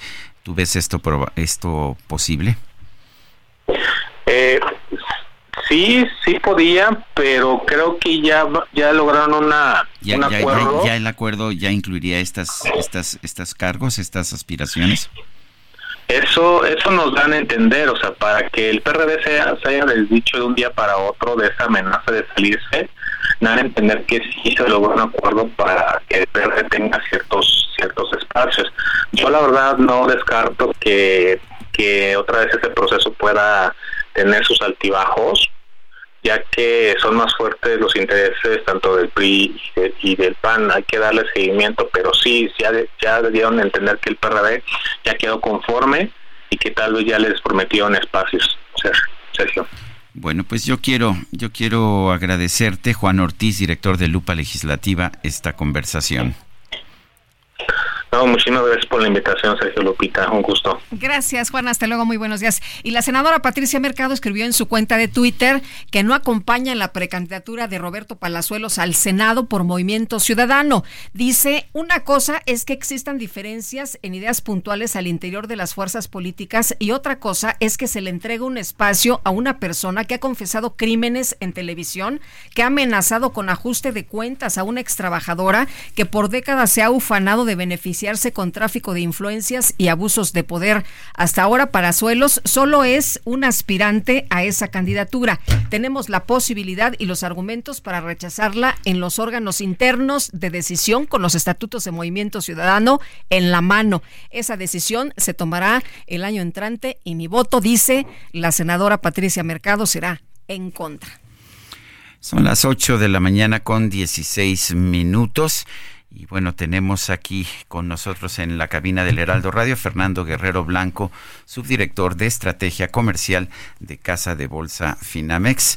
Eh, Fernando, gracias por estar con nosotros aquí en el Heraldo. Y bueno, pues seguro todo el mundo te está preguntando, la gente empieza a recibir sus aguinaldos y muchos dicen pues hay que gastarlo en el buen fin, pero hay otros que dicen y si lo guardo. Eh, ¿Cuáles son las opciones? ¿Es un buen momento para guardar o es mejor momento para gastar? Así es. Muy buenos días, Sergio Lupita. Muchísimas gracias por la invitación nuevamente. Y efectivamente, Sergio, es, el tema está ahorita eh, candente, ¿no? llega el, eh, de que estamos de cara al cierre del año y muchas personas pues tienen ingresos extras, ya sea el aguinaldo. Probablemente si tienes un negocio, a lo mejor tienes ventas o más ventas en esta temporada. Y déjenme hacerles una pregunta. ¿Cuánto creen que dura eh, el aguinaldo a la mayoría de las personas? Híjole. Yo creo que unas horas, ¿no? Allá ya nos contestaron nuestros compañeros, horas. Exactamente, muchos ya se lo gastaron antes de que les llegue, ¿no? Dejen, el dato está bastante bueno, la verdad. El 65% de las personas no le dura o máximo una quincena. ¿En serio? Es decir, llega el aguinaldo y en una quincena se acabó. Es la pagadera, ¿no? Hay que pagar todo lo que. Exactamente, hay que pagar o vienen los gastos también de fin de año que creemos a veces necesarios y luego no son tan necesarios. Y empezamos a gastar o sea, cuando regalos. Yo digo, es que, lo necesito. Exactamente. Y como el fin pasado, ¿no? Que de repente nos bombardean con muchísima publicidad y pues estamos gastando a veces más de lo que deberíamos. Eh, y en ese sentido también otro dato bastante interesante es que el 80% del aguinaldo de estos ingresos extras se van en, deudas, ya lo dijiste ahorita, pero en los gastos temporales, que me voy de vacaciones, aprovecho para gastar en las vacaciones, en los regalos, etcétera. Y no está mal hacer esos gastos, pero lo importante, lo hemos platicado muchas veces aquí con ustedes, lo importante es que siempre antes de gastar ahorremos una parte, ¿no? Destinemos una parte para el ahorro. Hay quienes sí lo hacen, hay quienes ya están apartando una parte de estos ingresos eh, extraordinarios y ya los están ahorrando. pero hay mucha gente que dice, es que no me alcanza para ahorrar. Y ahí está el tip si tú primero gastas y al final ahorras, lo que va a pasar es que no te va a alcanzar. Si en el momento en que te llegó ese ingreso extraordinario, tú apartas una parte y después gastas, pues entonces ya aseguraste ese ahorro. Algunas personas así lo hacen, pero el otro eh, error importante que siempre nos pasa es que ahorramos, y ya lo hemos platicado también con ustedes, lo guardamos en el banco, en donde el dinero está parado, no está generando ningún tipo de rendimiento, y entonces lo que pasa es que estamos perdiendo. Es como si lo tuviera en mi cajita de zapatos ahí en mi casa. Así, tal cual, como si lo tuvieras día con día. Por la inflación, ¿no? Entonces lo que pasa es que está bien, ya diste ese primer paso, ya apartaste ese ingreso, pero si no lo haces, eh, si no lo inviertes de manera adecuada, no te genera rendimientos y pierdes. Además, el tema de las tasas de interés actualmente están en niveles muy atractivos y es el momento ideal para que demos ese paso de, ahorradores. las tasas de interés están a niveles muy atractivos, pero pues no necesariamente en un depósito bancario en un depósito bancario, si bien te va, recibirás el 1 o el 2%, que ¿no? es por debajo de la inflación. Si bien te va, la mayoría de las personas reciben el 0%, no reciben nada. Oye, pero entonces, ¿cómo le podemos hacer para, ya que estás aquí con nosotros y que nos estás motivando para este tema del ahorro, ¿cómo le hacemos? Pero para hacerlo bien. Hacerlo eh, de manera adecuada, efectivamente, y aprovechar este nivel de tasas. Lo que tienen que hacer es descargar la aplicación de Finamex. Con ese nombre la encuentran en las tiendas, Finamex. Es muy importante que en el momento en que se registren, en la primera pantalla del registro pongan el código Sergio y Lupita. Y para quienes pongan el código Sergio y Lupita tenemos una promoción bastante, bastante interesante. Vamos a dar, vamos a bonificar el 2% de su primera inversión. Es decir, van a tener el rendimiento que ya te da la inversión porque vas a estar invirtiendo en, en, los instrumentos más seguros del mercado. Repetir nada más que en Finamex es muy fácil invertir. Lo único que tienes que hacer es seleccionar el plazo al que quieres invertir. Y además de ese rendimiento que te va a dar la inversión, nosotros te vamos a bonificar el 2% de esa primera inversión. Para eso tienen que meter el código Sergio y Lupita en las siguientes 48 horas para que apliquen con ¿Y la con promoción. cuánto puedo empezar mi ahorro? Eso es muy importante. Aquí en Finamex tú puedes empezar con la cantidad que tengas. Desde 100 pesos tú puedes empezar ¿Ah, una sí? inversión, pero si tienes mucho más dinero, es importante que ese dinero no se quede estancado, no se quede parado y te genere rendimientos. Entonces cualquier cantidad de dinero que tengas la puedes invertir. Eh, ¿Qué tan seguras son estas inversiones? Y pregunto esto porque hay gente que dice, bueno, a lo mejor el banco me da poquito, pero ahí está seguro. Eh, el instrumento de la inversión que estamos platicando se llama Más Pesos, que es una inversión eh, que invierte en los instrumentos más seguros del mercado. ¿Por qué digo los más seguros del mercado? Porque vas a invertir en CETES y en bonos gubernamentales. Entonces, digamos que los instrumentos que emite el gobierno federal son los instrumentos que menos riesgo tienen. Tú conoces la tasa de rendimiento en el momento en que estás haciendo la inversión. Entonces, por ese lado no tienes eh, nada de qué preocuparte, ¿no? Repetir, descargan la aplicación con el nombre de Finamex, con el código Sergio y Lupita. Y de todos modos, si tuvieran algún eh, alguna duda durante el proceso, nos pueden mandar un WhatsApp, nos pueden hablar. Les voy O sea, a dar si el me atoro, por ejemplo, a la hora del registro, te puedo mandar un WhatsApp y decir, oye, ¿cómo le hago aquí? Sí, nos mandas un WhatsApp y ahí mismo te contestamos y te vamos ayudando en el proceso. El teléfono es 55 5209 2080. Voy a repetirlo. 55 5209 2080. Muy bien. Bueno, pues ah, el, ah, el- a propósito, ¿hay límites? Este, ¿Cuánto puedo? ¿Cuál es el mínimo para invertir y cuál sería el máximo? No tenemos un límite máximo. En Finamex tú puedes invertir la cantidad que quieras y el mínimo sería de a partir de 100 pesos. Ah, pues es eh, una cantidad muy, bastante muy- pequeña. Muy bueno.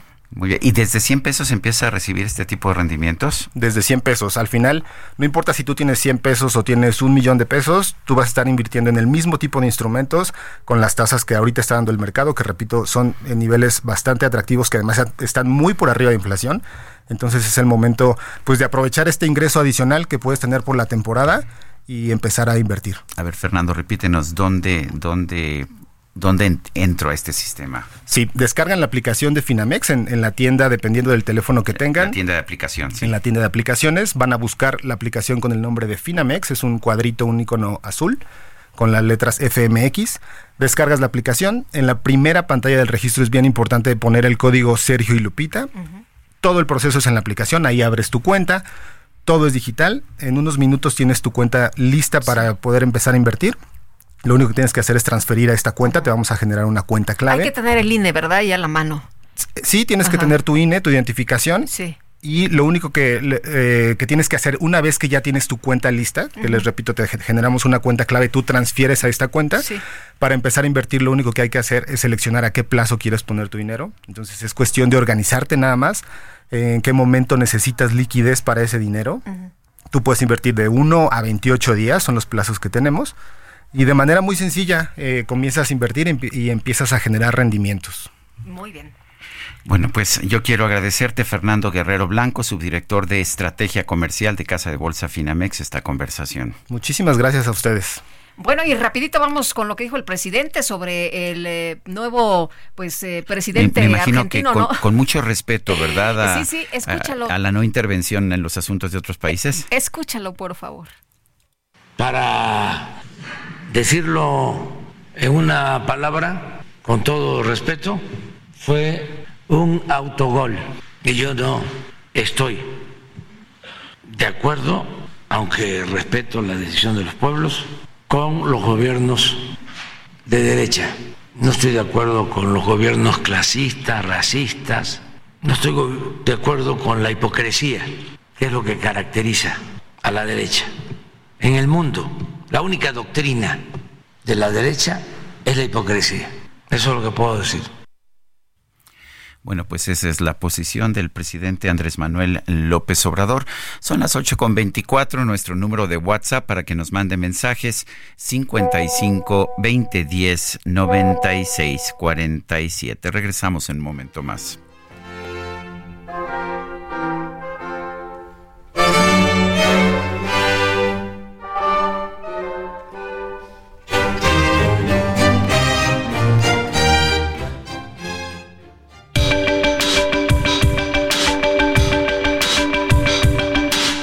Sergio Sarmiento y Lupita Juárez quieren conocer tu opinión. Millions of people have lost weight with personalized plans from Noom, like Evan, who can't stand salads and still lost 50 pounds. Salads, generally, for most people, are the easy button, right? For me, that wasn't an option. I never really was a salad guy. That's just not who I am. But Noom worked for me. Get your personalized plan today at Noom.com. Real Noom user compensated to provide their story. In four weeks, the typical Noom user can expect to lose one to two pounds per week. Individual results may vary. Tus comentarios o simplemente envía un saludo para ser más cálida esta mañana. Envía tus mensajes al WhatsApp 55 20 10 96 47.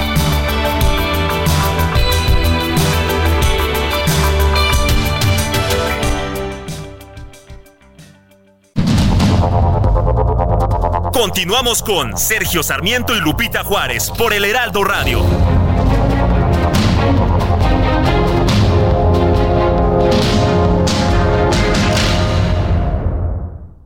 CAT promedio de 19.7% sin IVA, vigencia del 1 al 30 de noviembre de 2023.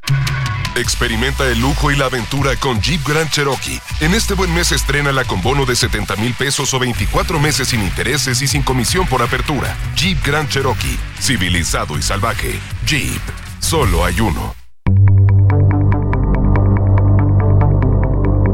Jaque Mate con Sergio Sarmiento.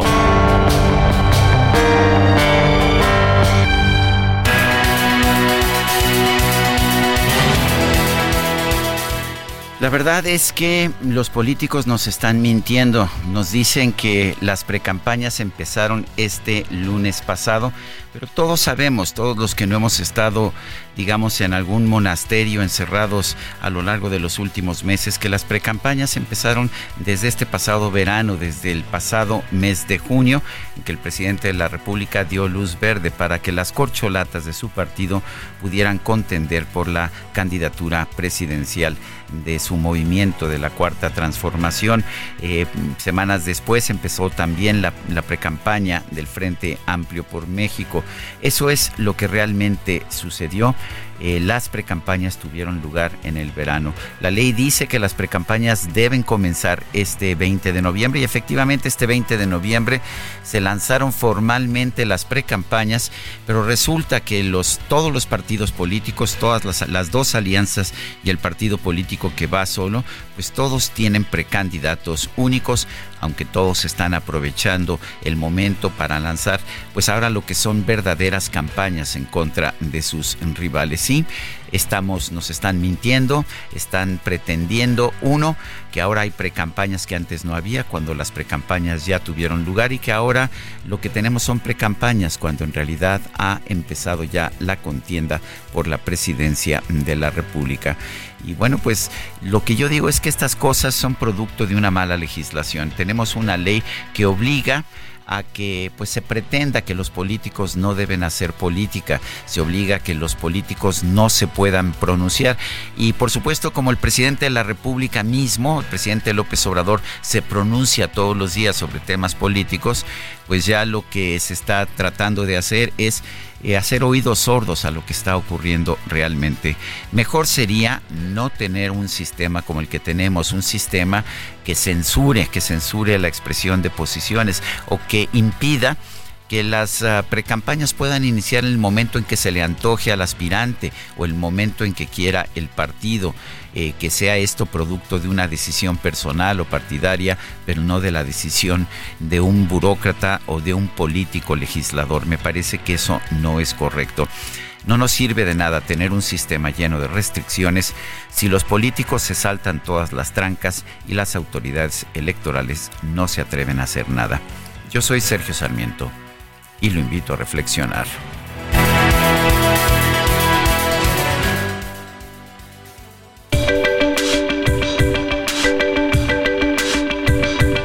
Para Sergio Sarmiento, tu opinión es importante. Escríbele a Twitter en arroba Sergio Sarmiento.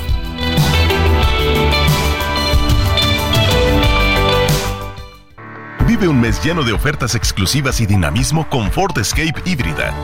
Estrénala a 24 meses sin intereses más seguro promocional. Visita a tu distribuidor Ford más cercano.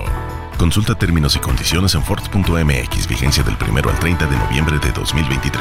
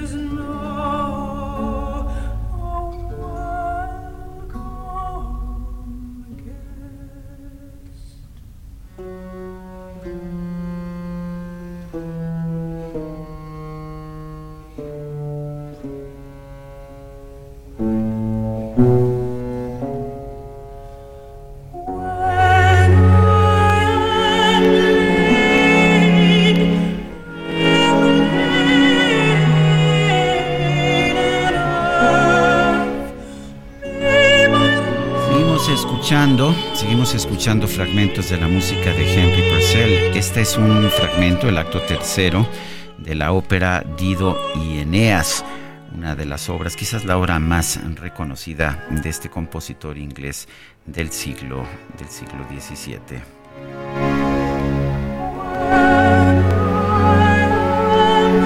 Y vámonos a los mensajes, nos dice Jorge Molina, cuando el presidente López Obrador explicó su desacuerdo con los gobiernos de derecha, no estaba definiendo el gobierno de Donald Trump, a quien apoya. Ah, es que Donald Trump es su amigo. O Son sea que cuates, sí. Eso sí. Dice otra persona, hola Lupita y Sergio, por favor, querrán repetir el nombre completo de un libro de la semana pasada de Cristian. Soy la señora Cristina Aguilar de la alcaldía Benito Juárez. Gracias. Cristian, este, no, a ver si nuestro equipo se acuerda, no. No, De yo- yo la momento. verdad no me acuerdo en este momento. Eh, nos dice Pablo, querido dúo dinámico, feliz inicio de semana, aunque ustedes muy puntuales ayer dándonos las noticias de las ministras, lo importante es que pues eh, qué tanto derecho saben, qué tan preparadas están. La doctora Sánchez Cordero, por ejemplo, incluso fue notaria de la Ciudad de México, es decir, tiene una preparación muy extensa. En fin, pobre México. Saludos, Pablo. Son las 8 con 38 minutos. Vamos, vamos con el Químico Guerra. El Químico Guerra. Con Sergio Sarmiento y Lupita Juárez. Químico, ¿cómo estás? Buenos días. ¿Qué nos tienes esta mañana? Pues muy motivado, Sergio Lupita. Les estoy hablando desde Tepic, Nayarit, donde vine a inaugurar el Congreso de Ciencia, Tecnología e Innovación de la Universidad Autónoma, eh, precisamente de Nayarit. Fíjense, es una universidad que tiene 30 mil eh, alumnos, tiene pues, 15 bachilleratos y que tiene una importancia pues, enorme para toda esta zona. Me motivó es el hecho de que los alumnos específicos, sobre todo los de posgrado, están haciendo ya la maestría o lo están terminando y el doctorado, insistieron en inaugurar un congreso con visión hacia nuevas energías, la transición energética y todos los temas que tienen que ver con la, la posición, el lugar que guardan los jóvenes mexicanos No, eh, Químico, no te estamos escuchando bien. Vamos a tratar de, vamos a tratar de mejorar eh, la calidad de, del audio, porque la verdad es que no me estoy enterando de lo que está señalando el Químico Guerra. Químico, parece, es que no te estábamos escuchando bien, eh, se nos cortaba constantemente. A ver si ahora sí te escuchamos.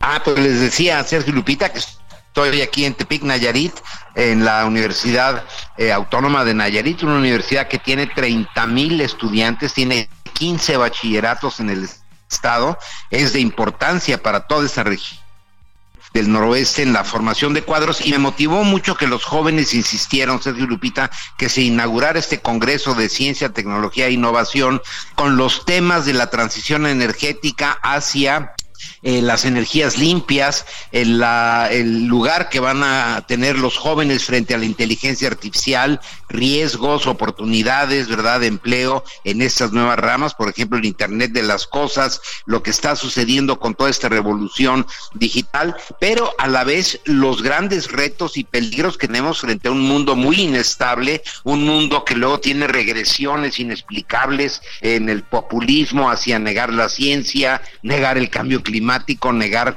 eh, las consecuencias que tiene el desmantelar la ciencia en un país. En fin, en este contexto se inicia este Congreso, pero como te digo, muy motivado, sobre todo porque me estoy dando cuenta de el interés, lo, versados que ya están, lo informados que ya están los jóvenes aquí, Nayaritas, acerca de estas nuevas eh, realidades que en México pareciera que no las vamos a tener, pero que están a la vuelta de la esquina, como he comentado con ustedes, Sergio Lupita, en donde tenemos que tener los cuadros. Tan sencillo como los jóvenes capacitados para las instalaciones de la energía fotovoltaica, de las celdas, de todo lo que tiene que ver con el mantenimiento de los aerogeneradores, de todo esto que está pasando en la desalinización del agua de mar para producir bueno, aquí tienen un litoral extenso, extraordinario, grandes productores también eh, de camarón, por ejemplo, cómo se puede mejorar esta producción cuidando el medio ambiente, en fin,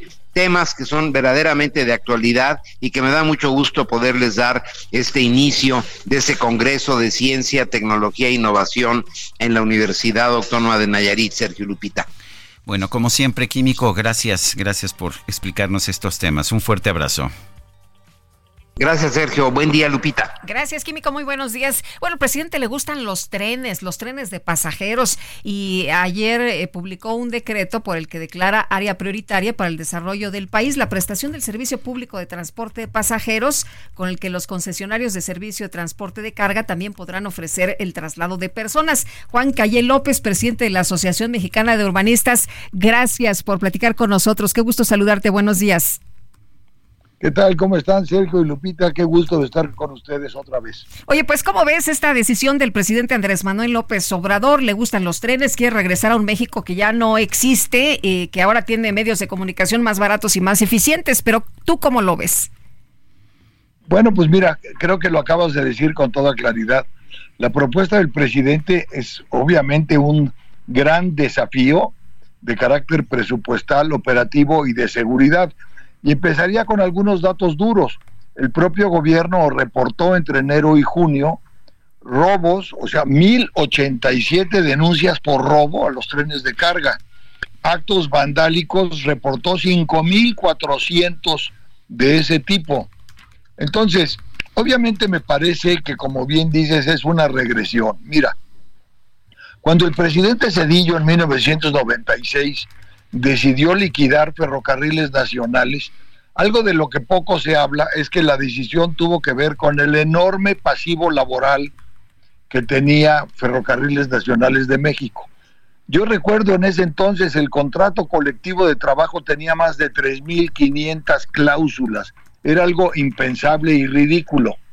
Entonces, se toma la decisión de privatizar el servicio de ferrocarril y a partir de ahí se inicia también un proceso de modernización en los procesos de carga con tres grandes líneas con el ánimo de aprovechar primero la red ferroviaria nacional. No olvidemos que esa red ferroviaria cruza por un territorio que tiene la Sierra Madre Oriental, la Sierra Madre Occidental, el eje volcánico. Entonces, México es un país donde pensar en trenes de alta velocidad es prácticamente imposible, a menos que sean trenes de cercanía. Los trenes de cercanía, como el, por ejemplo, el suburbano que va de Buenavista a Huehuetoca, es una muy buena opción. Trenes que cubren distancias de 60 a 100 kilómetros. Por ejemplo, el de México Querétaro, que curiosamente se empezó en tiempos de José López Portillo recordarán que se hablaba de la doble vía electrificada México-Querétaro, nunca se concluyó. Ese es un tren que hace mucha falta de carga, porque si ustedes observan la cantidad de accidentes que tiene la autopista México-Querétaro por la enorme cantidad de trailers que circulan por ella, que por supuesto han rebasado su capacidad operativa, justificarían el operar un tren no de alta velocidad, pero sí un tren de carga y desahogar las autopistas. Ahora, como bien señalas, a partir de que Salinas fue presidente, México contaba con 1.500 kilómetros de autopistas de cuota que operaba caminos y puentes. Hoy México tiene más de 13.540 kilómetros de autopistas de cuatro carriles o de dos, pero suficientemente anchas. ¿Qué trajo como consecuencia? Una modernización del parque vehicular a través de los autobuses que prácticamente cubren todas las rutas necesarias del país, con gran comodidad y con algo que es importante, la frecuencia. Los trenes de pasajeros a los que alude el presidente no podrían tener la frecuencia que tienen los autobuses de salir a ciertos destinos cada media hora o cada 15 minutos o cada hora. Se necesitaría un enorme número de unidades. Ahora, el tema es que la red ferroviaria nacional pues maneja velocidades de 40, 60 kilómetros por hora. ¿A quién le interesa hoy viajar a esas velocidades si los autobuses viajan a 95 kilómetros por hora? Otra consideración, México tiene ya muchos aeropuertos.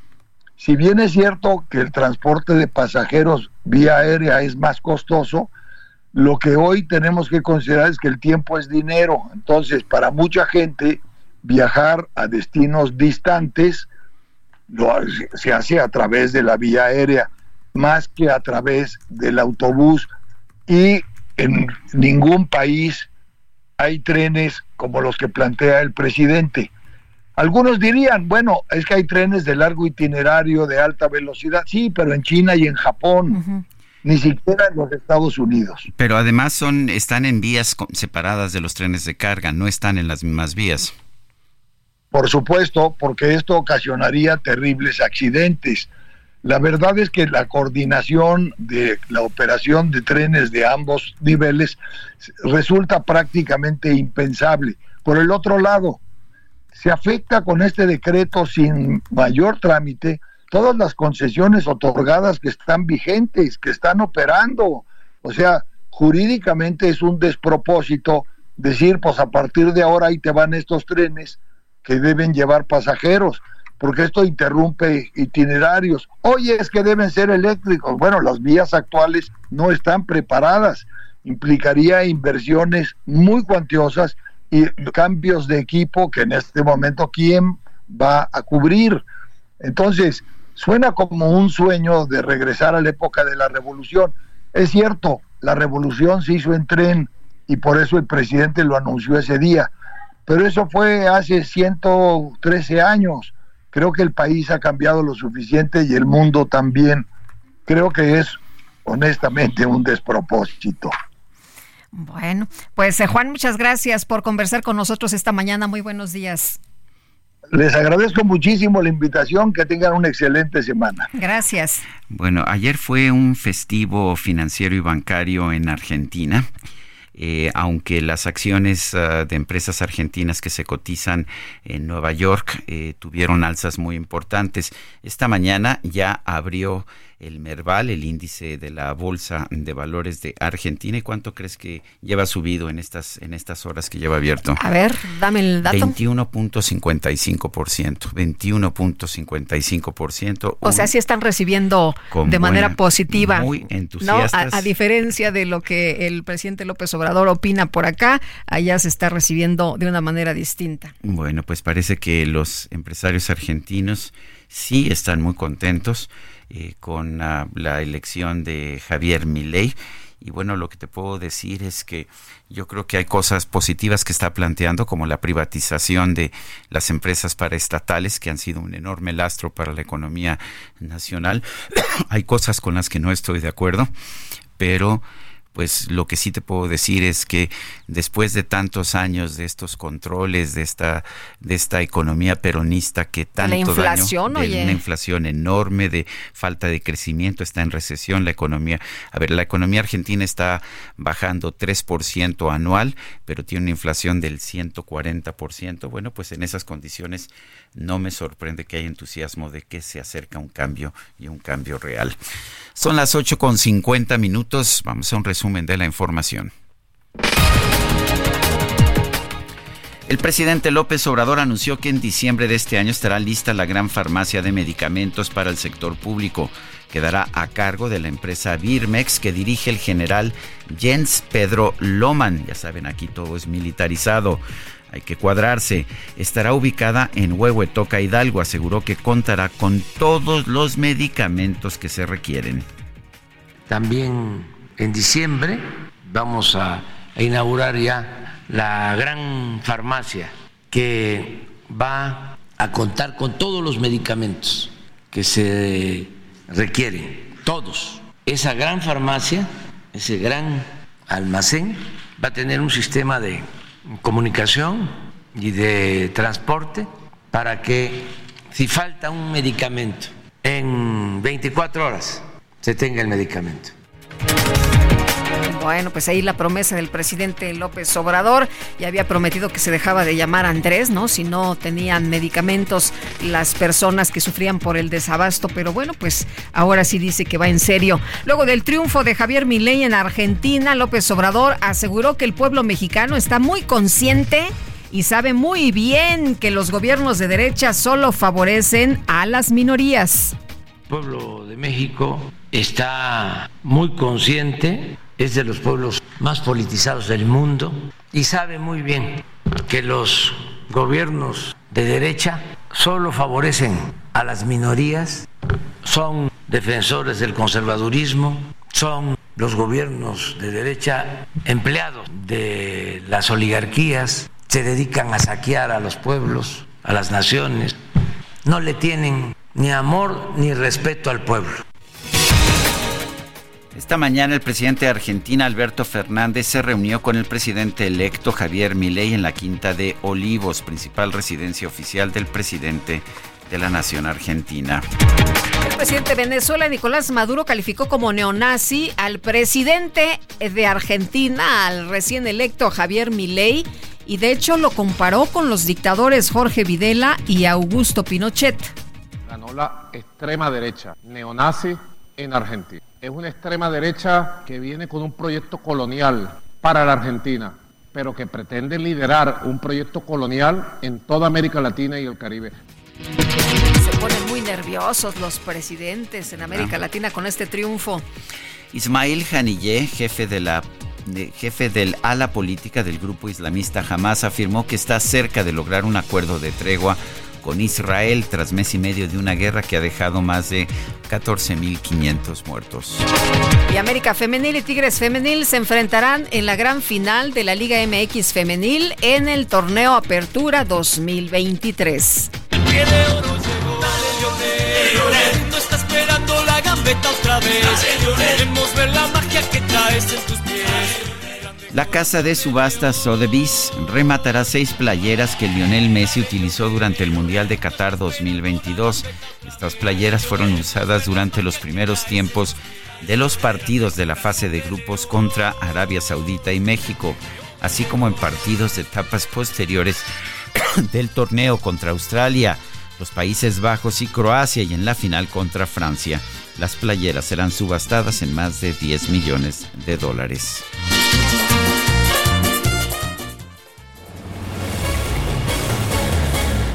Son las 8.54, nuestro número de WhatsApp es el 55 2010 96 47. Vamos a una pausa y regresamos.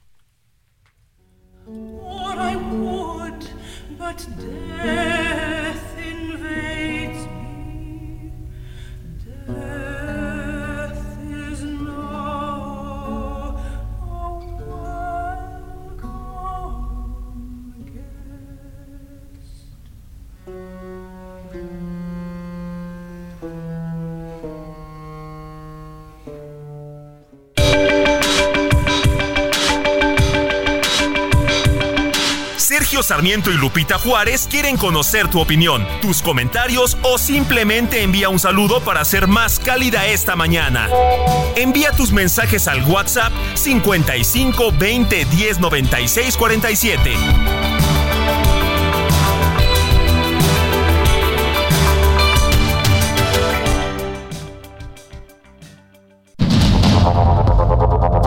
Continuamos con Sergio Sarmiento y Lupita Juárez por el Heraldo Radio.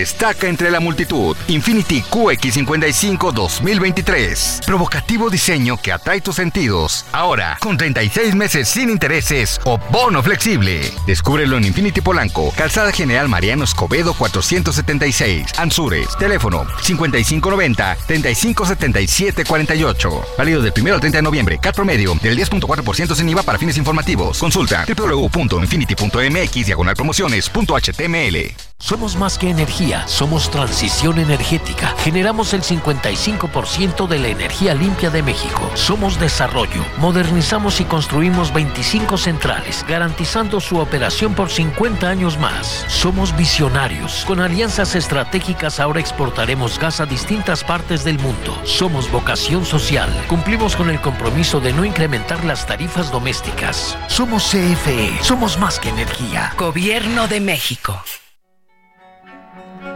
Twice happy.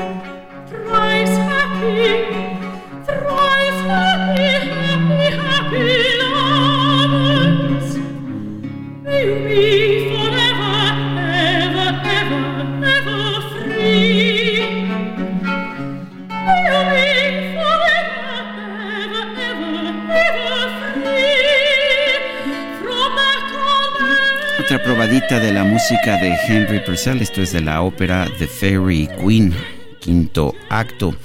Estamos escuchando a la, a la orquesta barroca de solistas ingleses encabezada por John Elliot Gardiner. Eh, Henry Purcell, quizás el compositor barroco más reconocido de Inglaterra, quien dice que pues hasta la fecha debe ser considerado uno de los grandes músicos de toda la historia inglesa. Y seguimos, seguimos con la información esta mañana. La Secretaría de Relaciones Exteriores informó que dos ciudadanos mexicanos fueron secuestrados en una nave carguera en aguas internacionales del Mar Rojo. Estefania Enaro, experta en temas de geopolítica. Qué gusto saludarte esta mañana. Muy buenos días. Hola, ¿qué tal? Muy buenos días, Sergio Lupita. Un saludo para ustedes, para todo su auditorio. Oye, pues ayer se dio a conocer esta información y se dijo que podría eh, pues eh, estar dentro de la tripulación dos personas de origen mexicano. La Secretaría de Relaciones Exteriores el día de ayer eh, dio eh, ya la confirmación. Pero Stephanie, ¿qué es lo que estamos viendo? ¿Tú cómo ves esta situación? Mira, es importante aclarar que eh, se creía al principio que había dos ciudadanos mexicanos secuestrados, pero al momento parece ser que solamente es uno, porque uno de ellos bajó justamente en Turquía antes de que secuestrara la embarcación. Ahora, este secuestro de esta nave eh, Galaxy es importante porque primero vemos que el conflicto entre Israel y Palestina ya se está expandiendo más allá de Israel, Gaza, Líbano y Cisjordania. Ahora ya intervienen los hutíes eh, por parte de Yemen, que son respaldados por Irán, y también porque involucran más naciones, porque es un barco que pertenece a un multimillonario israelí que tiene la bandera de Bahamas y que es operado por una compañía japonesa. Entonces es en sí ya un problema internacional. Eh, Stephanie, el, ah, ¿qué ¿puede hacer algo el gobierno de México no tiene más opción que permanecer de brazos cruzados? El gobierno mexicano ha movido las cartas que tiene a través de la embajada en Arabia Saudita, que es la que eh, resuelve todos los problemas de las zonas aledañas, como lo es Yemen, y está esperando a que le den eh, razón las autoridades si han establecido contacto o no ya con los secuestradores. Ahora es importante ver que los hutíes, que son un grupo eh, islamista, que en su mayoría chiista, pero que también tiene una mayoría suní, eh, pues se están rebelando porque consideran que lo que está haciendo Israel con Palestina es injusto y esto de alguna manera nos habla de cómo está la temperatura a nivel internacional, porque esos 13.300 muertos que ya hay en Gaza, donde la mayoría son niños, están moviendo mucho. Eh, ahora, Stephanie, em, nos eh, hemos enterado ya por la información que se ha dado a conocer que eh, pues este grupo que secuestró a estas personas de la nave carguera han señalado que mientras no se modifique la situación en Gaza, ellos no van a liberar a los rehenes. Así es, y eso es lo que es realmente preocupante, porque pues no estamos cerca de un acuerdo, estamos cerca tal vez de una tregua. Hoy los voceros de Hamas lo decían eh, por la mañana, pero creo que hasta que no se solucione la viabilidad de dos estados de manera pacífica, este conflicto puede permanecer congelado y puede volver a revivir en cualquier momento. Eh, Stephanie, hay, hay una solución, dicen los, uh, los hutíes, que no van a liberar a nadie mientras no termina el conflicto de Gaza cosa pues que nadie puede garantizar. Eh, ¿Se va a quedar ah, pues ese, ese barco ahí eh, eh, en manos de este grupo o habrá algún intento de rescate? me parece que están tratando de liberar, a, igual que pasó con los rehenes que jamás tomó cuando eh, inició el conflicto con Israel, me parece que las autoridades están haciendo todo lo posible por liberar a las personas de nacionalidades que no tengan nada que ver con el conflicto. Estamos en espera de más noticias, pero sí es importante remarcar que el mundo está interconectado y que un conflicto local, sobre todo en Medio Oriente, puede volverse regional, internacional y mundial en muy poco tiempo. Muy bien, pues Stephanie, muchas gracias como siempre por platicar con nosotros. Muy buenos días. A ustedes, Sergio Lupita, excelente día. Hasta luego. Bueno, pues ah, complicada esta situación. Aparentemente solamente hay un mexicano ahí, pero pues debería preocuparnos de cualquier manera.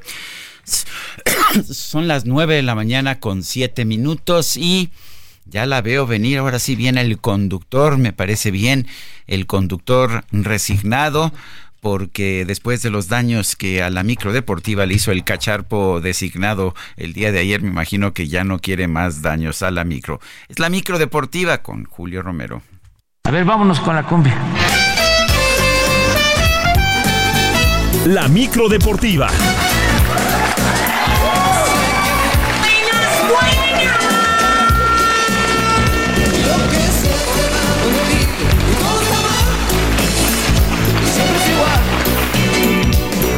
el chico de humo, nada más ni nada menos. Julio Romero, ¿cómo estás? Muy buenos días. Muy bien, mi querido Sergio Lupita, amigos del auditorio, muy buenos días. Bueno, te vemos muy contentito, ¿eh? Muy eh, contentito. Ya bastante repuesto. Sí, dejaron hecho la micro un desastre. espero que no me vayas a denunciar porque me tocó presentar ayer. no, nada, nada. Eh, sí, ya, pero ya, ya, ya le dimos su trabajo. Pero dije que los cafés de Cleveland habían ganado. Eso ¿eh? sí, fue un buen juego a los acereros de Pittsburgh. pues la verdad es que bien, bien, bien. Y arrancando esta, esta semana. Eh, pues y no arrancamos con buenas noticias porque la selección mexicana de fútbol sub-17 quedó eliminada del Campeonato Mundial de la especialidad allá en Indonesia. Lo, bueno es que solamente uno de los goles era de muerte, los otros mm, cuatro ya fueron innecesarios. 5-0, 5-0 le ganó Mali al conjunto mexicano el día de hoy. Un duelo que se arrancó por ahí de las dos y media de la mañana. Eh, pues un campeonato como empezó, la verdad es que todo incierto, mal jugado, mal planeado. Y bueno, México queda eliminado 5 por 0 por Mali. Eh, hay que recordarlo, México avanzó como mejor, eh, uno de los mejores terceros lugares de grupo después de arrancar con derrota con Alemania, empató con Venezuela, en fin, un desastre este campeonato mundial sub-17. Pues ahora pues a rehacerse porque las categorías inferiores habían dado buenos resultados para nuestro país, pero en esta ocasión no, no pudo ser así. Así que goleado, goleado México 5 por 0 por Mali y queda eliminado. Mientras tanto, Atlanta y Miami han sido las ciudades elegidas para la inauguración y la clausura de la Copa América 2024 de fútbol. El evento, que regresa a territorio estadounidense después del 2016, arrancará el 20 de junio y tendrá su gran final el 14 de julio. Los 10 equipos de Sudamérica de la Conmebol y 6 invitados de la CONCACAF buscarán el trofeo México es uno de esos equipos de la CONCACAF, pero antes deberá conseguir su calificación ante Honduras el día de hoy en el Estadio Azteca en el duelo de vuelta de la Nations League y que pierde, por cierto, 2 a 0 en el marcador global luego de la ida. El delantero Santiago Jiménez, que no ha anotado en las últimas semanas con su equipo el Feyenoord, incluso falló un penalti en días anteriores, espera ayudar a esta calificación. Si bien me tocó marcar no sé cuántos partidos consecutivos, hoy me toca no marcar no sé cuántos partidos consecutivos, pero pues así es la racha del delantero y lo único que tenemos que hacer es seguir trabajando, seguir teniendo fe y, tratar de que esta racha sea lo más corta posible. Creo que yo cometí un gran error y que he aprendido fue lo de eh, fallar el penal de esa manera, porque creo que pudo haber sido una gran oportunidad para volver a tomar la confianza. Con tu mano así, no te olvides, tienes que aprender de mí. Ahora hay que recordar que Santiago Jiménez intentó cobrar un penalti con el Feyenoord al estilo Panenka, esos así como picados, muy sobrado, y el balón se fue por encima de la portería. Fue muy criticado Santiago Jiménez por eso. Bueno, mientras que en la Conmebol se estará disputando la sexta fecha en las eliminatorias mundialistas. A las 5 de la tarde Paraguay enfrenta a Colombia, a las 5 y media Ecuador ante Chile y Uruguay se medirá a Bolivia. A las 6 y media en Maracaná, el clásico de Sudamérica, Brasil estará recibiendo la visita de Argentina. Por lo pronto, Lionel Scaloni, técnico del albiceleste, reconoció que el campeonato del mundo que lograron en Qatar, pues ya prácticamente hace un año, quedó en el pasado y no es un tema de motivación para sus jugadores previo a este duelo. Somos de, los que pensamos que, siempre hay que pensar en el presente y tiene un condimento este partido que, bueno, no basta mucho para que el jugador salga preparado a la cancha. Es, un clásico, ese es Brasil, es su cancha. Eh, tiene un, condimento especial y no, no, hace falta recordar esos viejos momentos, sobre todo porque pasó tanto.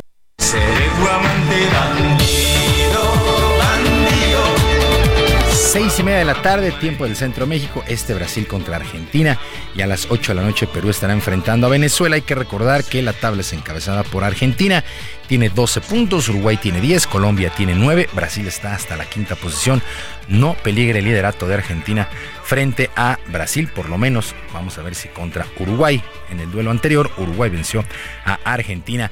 Mientras tanto, Italia, Italia consiguió el punto que necesitaba de visita para clasificarse a la próxima Eurocopa, luego de empatar sin goles contra Ucrania, en duelo que se celebró en Leverkusen, allá en Alemania, por el tema de la guerra en aquella zona del país, de, de ese país. Bueno, Italia, que no se ha clasificado a los dos últimos mundiales, podrá defender de esta manera el título que logró en la Euro del 2021 en una final que por cierto se jugó en Wembley. Mientras tanto, los Tigres, los Tigres de la U de Nuevo León o las Amazonas, el equipo femenil de Tigres, venció 1 por 0 a las Rayadas de Monterrey y avanzó a la gran final de la Liga MX del fútbol en nuestro país. Stephanie Mayor al minuto 82 logró la única anotación de este encuentro y la única de esta eliminatoria. Habían quedado 0 a 0 en la ida y hasta el 82. Así es que Tigres estará enfrentando a las Águilas del América por el título en este torneo de apertura de la Liga MX femenil. Estos equipos son muy, muy dominantes, pues los cuatro semifinalistas, Chivas, América, Tigres, Monterrey, de hecho América estará disputando su tercera final de manera consecutiva. En otras cosas, en actividad de los Juegos para Panamericanos, para Panamericanos que se desarrollan allá en Santiago de Chile, México hizo el 1, 2, 3 en la natación con Ángel Camacho, Gustavo Sánchez y Jesús Hernández en la prueba de 150 metros combinados varonil. En la femenil, de nueva cuenta, Nelly Miranda tuvo una gran actuación, logró el oro en los 150 metros combinados y la plata en los relevos combinados 4 por 50. Nelly Miranda incluso volvió a imponer récord para Panamericano en su prueba individual. Muy contenta porque sé que es una emoción las competencias individuales, pero trabajar en equipo demostramos que, que, México está capacitado para eso y para poder dar eso y mucho más cuando verdaderamente creemos que somos un solo México. No estamos repartidos en, en 20 pedazos, sino en un solo México y aquí está el resultado.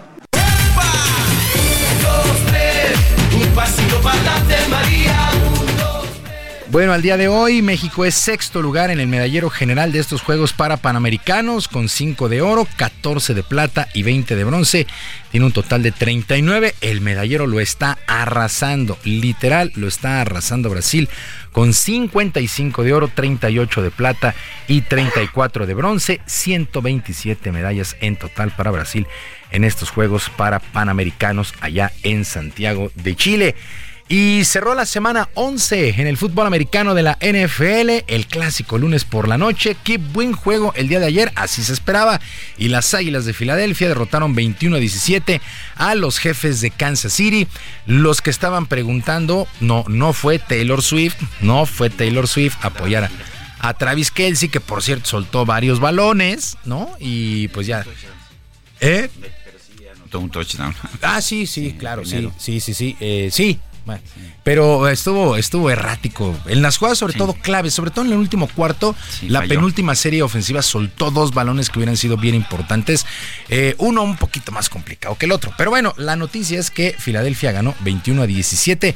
Filadelfia, el mejor equipo de la conferencia, de la conferencia nacional. Y otra vez, y otra vez pintan para llegar lejos. ¿eh? Estuvo bastante entretenido el lunes por la noche y triunfo para Me dio la impresión de que Kansas dominó, Kansas City dominó, pero pues finalmente Filadelfia ganó es que sabes, estos errores. Sí, sabes que el nombre de este juego en especial se llama Ejecución.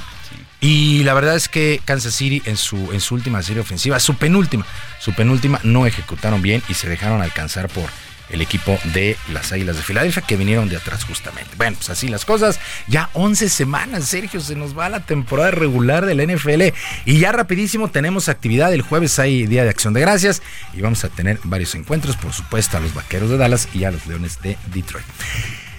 Pues hasta aquí por el momento en la micro, la micro deportiva, que sea un extraordinario martes para todos. Gracias, Julio. Buenos días.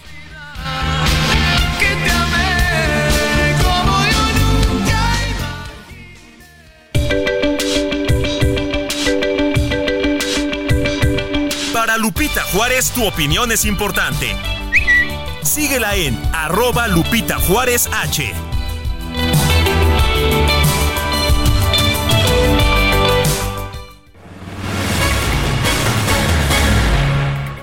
Bueno, y en Veracruz, la precandidata de la coalición Sigamos Haciendo Historia, Claudia Sheinbaum, inició con la precampaña para la presidencia. Y Carlos Navarro, nos tienes toda la información. Cuéntanos, ¿qué tal? Muy buenos días.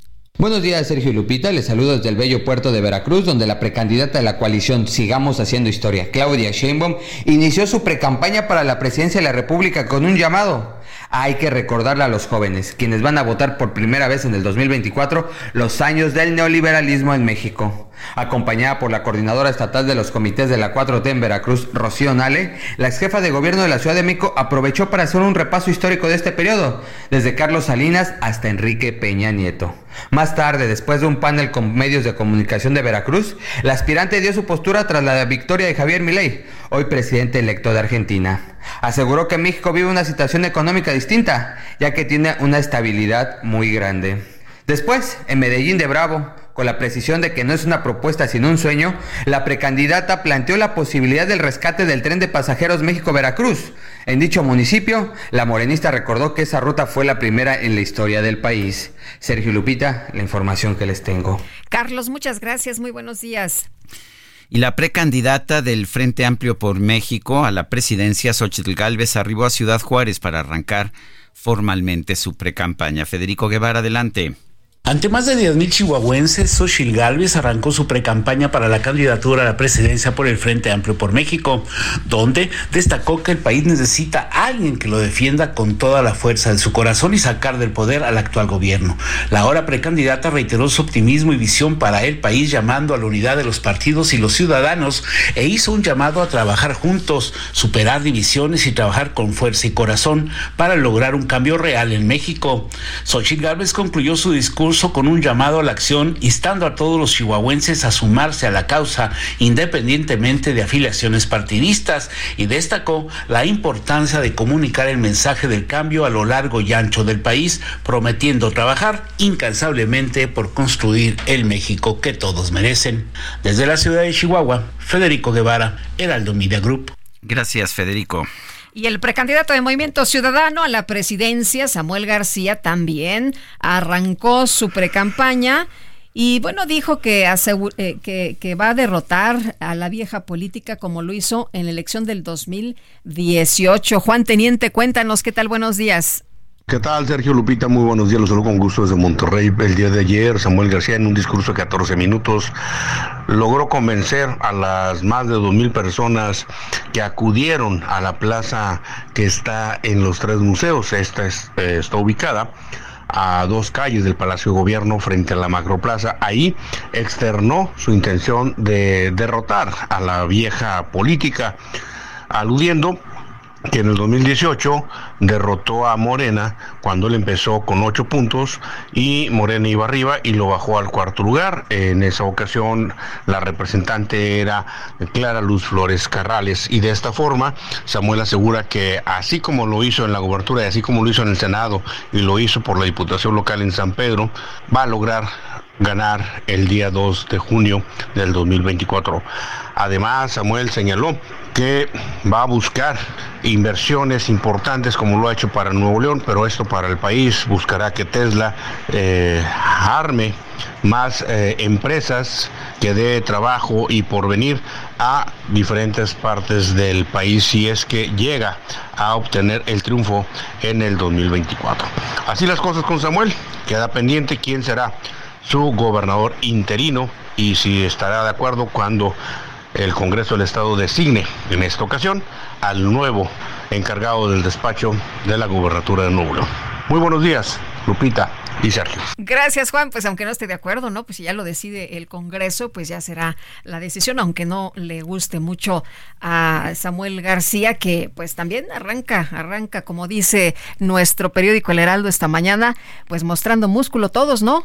Mostrando músculo desde el día número uno, todos que están pues ahí empezando las precampañas, aunque como usted sabe, pues ya llevamos mucho tiempo de precampañas, de campañas y de todo lo demás. Bueno, ya esta mañana se han reunido, han empezado una reunión el presidente electo de Argentina, Javier Milei, con el presidente saliente, Alberto Fernández. Eh, han dado a conocer una fotografía oficial desde la residencia presidencial en los suburbios de Buenos Aires. Con esta reunión se pretende dar inicio a la, eh, a la transición. Son las 9.22. Aprovecha un mes lleno de ofertas exclusivas y experiencias únicas con Ford Territory. Estrénala a 24 meses con tasa de 9.99% y seguro sin costo. Visita a tu distribuidor Ford más cercano. Consulta términos y condiciones en Ford.mx, vigencia del 1 al 30 de noviembre de 2023. Y vámonos con información de Alan Rodríguez. Alan, ¿qué tal? Muy buenos días. Hola, ¿qué tal Lupita, Sergio? Amigos, muy buenos días. Avenida de los Insurgentes se acaba de restablecer la circulación con rumbo hacia la zona sur de la capital. Esto a partir del cruce de Antonio Caso, en donde una patrulla de la Secretaría de Seguridad Ciudadana estuvo desviando los vehículos hacia la zona de San Rafael desde las 8 de la mañana. Esto debido al paso de una manifestación que afortunadamente se canceló esta mañana. Con esto ya se restablece la circulación para todas las personas que se dirigen con rumbo hacia la zona de Paseo de la Reforma o bien continúan hacia la glorieta de los insurgentes. Por lo pronto, el reporte que tenemos. Alan, muchas gracias. Buenos días. Pendiente, muy buenos días. Y vamos ahora con Israel Lorenzana. Adelante, Israel. Sergio Lupita, muchísimas gracias. Un gusto saludarles esta mañana. Me he trasladado hasta el perímetro oriente de la capital. Estoy ubicado aquí en la alcaldía Iztapalapa, en donde tenemos un grupo de vecinos de la zona centro, quienes están pidiendo la reubicación de un grupo de migrantes, los cuales, bueno, pues señalan, ya viven prácticamente en las calles y cansados precisamente de esta situación, han salido los vecinos a bloquear Ermita a la altura de Rojo Gómez.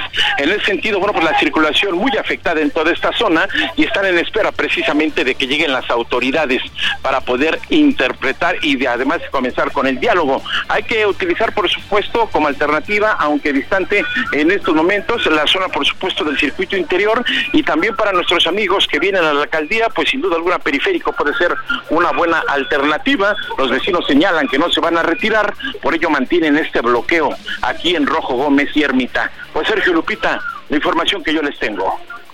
Muy bien, gracias Israel. Hasta luego. Hasta luego, muy buenos días. Y nos están solicitando para nuestra reescucha eh, Ana María Rodríguez Trejo, sangre tipo A positiva. Ella está internada en el Hospital Star Médica Centro.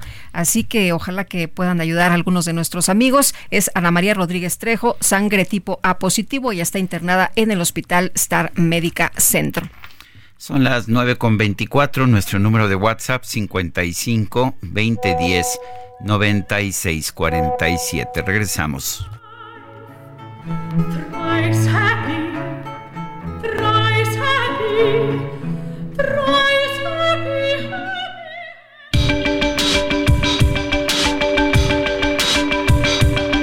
Sergio Sarmiento y Lupita Juárez quieren conocer tu opinión, tus comentarios o simplemente envía un saludo para ser más cálida esta mañana.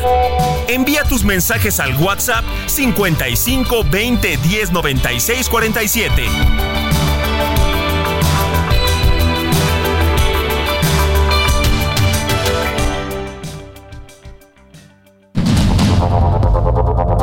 Continuamos con Sergio Sarmiento y Lupita Juárez por el Heraldo Radio.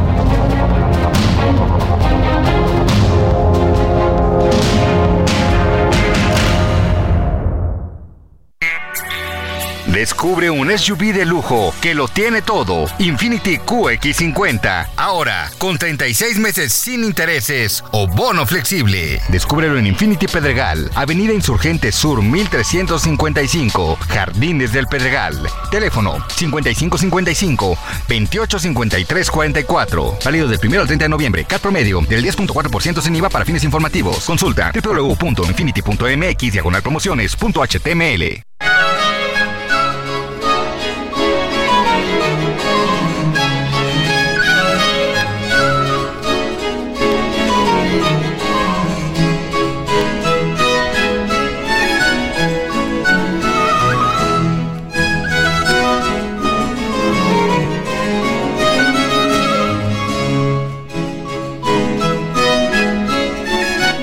Seguimos escuchando música de Henry Purcell. Esto es una tonada de trompeta en Do mayor ZT 697. Interpreta el eh, grupo de vientos de Michael Laird. Henry Purcell, estamos escuchando su música en su aniversario de fallecimiento y la verdad es que creo que es uno de los grandes exponentes de la música barroca inglesa. Vámonos a los mensajes, dice María Rosas. Buenos días, Sergio Lupita. Hace 40 años viajé con mis sobrinas de 18 años. Lo hice por curiosidad en el ferrocarril de Oaxaca, México. Y en la estación trataron de asaltarme. Una vez abordé asustada, me encerré en el camarote y con discreción me asomé por la ventana. El tipo estaba pues buscándome allá, asomándose fuera. Eh, viajó durante. eh, el viaje duró 18 horas y todo el viaje fui con mucho miedo, pues no había seguridad. Ahora, después de 40 años y con tantos asaltos y falta de seguridad, va a estar peor viajar en tren, es lo que nos dice María Rosas, pero tenemos más mensajes. Dice otra persona, es un gran placer saludarlos, Sergio y Lupita. ¿Tendrán conocimiento de si ya están disponibles en algún lugar las vacunas para COVID de Pfizer en la Ciudad de México? Muchas gracias de antemano, Héctor Villalobos. No resulta que la COFEPRIS no permite que se distribuyan, que se vendan en México. Y nos eh, comenta otra persona del auditorio, Sergio, tienes razón en tu jaque mate, en eso vemos como Marcelo Ebrard ya está haciendo campaña para ser candidato a la presidencia en el 2030.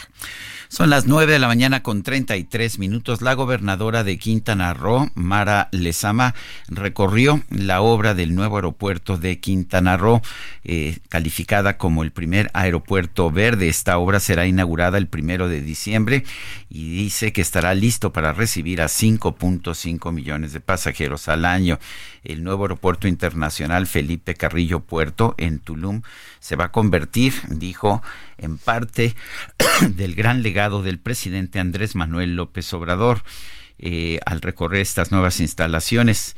Eh, La gobernadora enfatizó que este aeropuerto hará más fuerte el liderazgo turístico mundial de Quintana Roo y viene acompañado de más empleos, turismo y bienestar para la gente del centro y sur del estado, fortaleciendo el nuevo acuerdo para el bienestar y desarrollo que contempla que el éxito turístico y la prosperidad compartida sean para todos, sin que nadie se quede fuera ni nadie se quede atrás.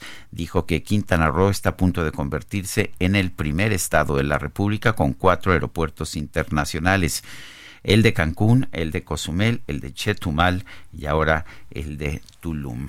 Y vámonos a un recorrido por el país. Empezamos en Baja California. Adelante, Ana Laura Wong.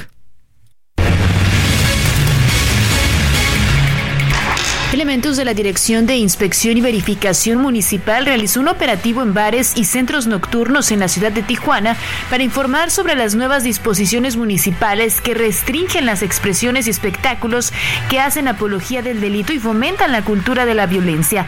En total se notificó a 173 centros nocturnos de la Delegación Nota y Centenario, Zona Centro y otras demarcaciones donde se concentra la mayor cantidad de establecimientos. Además se informó a los ciudadanos que podrán denunciar la reproducción de este tipo de contenido en lugares públicos eh, a través de WhatsApp a la Dirección de Inspección y Verificación, además de que la multa por no acatar la medida será entre los 6 mil y 12 mil veces el valor diario de UMAS vigente, recurso que será etiquetado para programas de prevención, tratamiento y control de adicciones. Esa es la información desde Tijuana, Baja California. Ahora vamos con mi compañero Juan Teniente.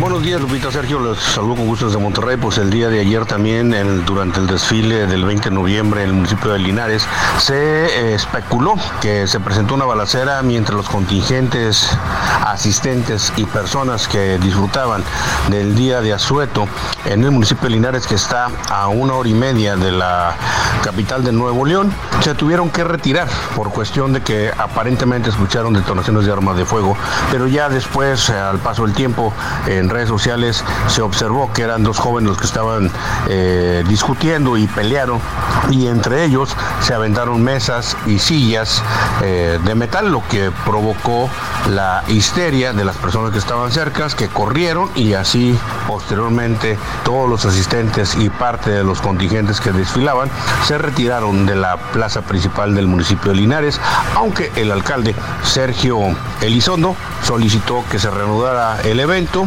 continuó, pero ya, ya sin personas que observaran lo que era este desfile.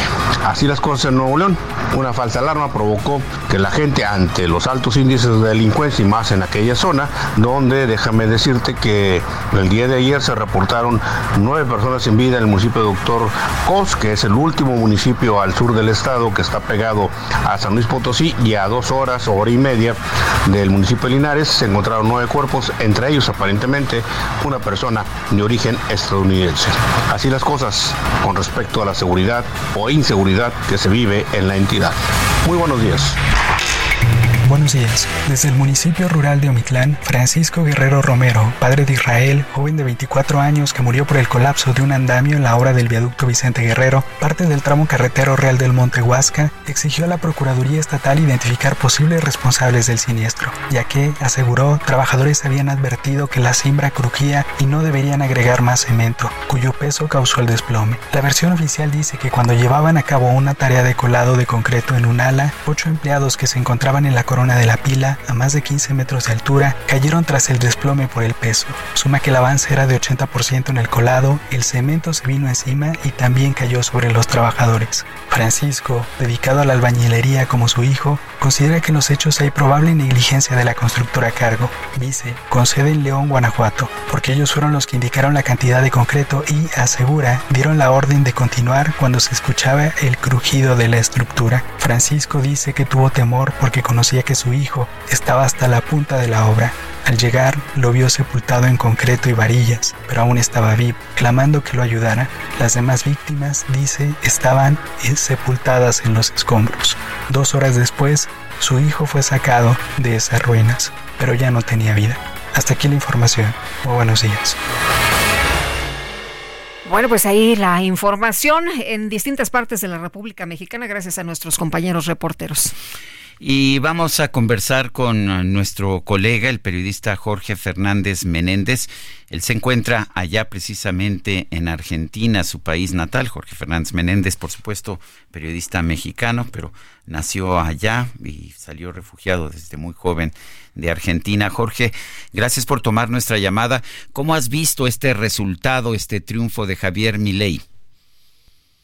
Sergio Lupita, un placer estar con los dos como siempre.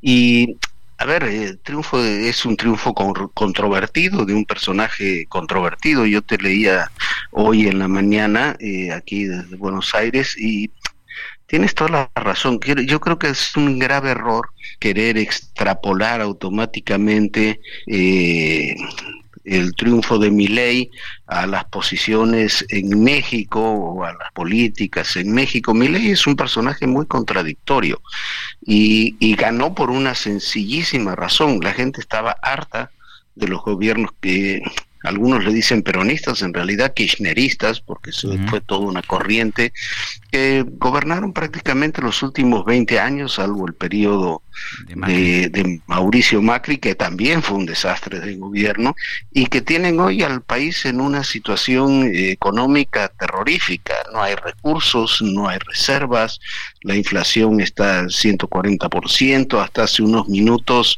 el dólar ya había sufrido una fuerte, el peso había sufrido una fuerte devaluación respecto al dólar, hoy es el primer día hábil, ayer fue fue día inhábil aquí en Argentina y, y bueno, la gente votó básicamente contra eso, contra innumerables actos de corrupción, de soberbia, y, y, el, el, más radical en esas posiciones fue Javier Milei y él fue el beneficiario de, ese voto en contra. Por supuesto tiene que haber gente que esté de acuerdo con lo que plantea Milei, pero ese no fue el tema de discusión. El tema de discusión era si se votaba a favor o en contra del oficialismo. Y es muy difícil que un candidato como Sergio Massa, que además es un hombre bastante pragmático, hay que decirlo, eh, no es ideológicamente cercano a los, a los Kirchner, eh, no puedes ser ministro de Economía, eh, mucho más que de finanzas, es de economía, incluye las finanzas, el comercio, todo el manejo económico del país,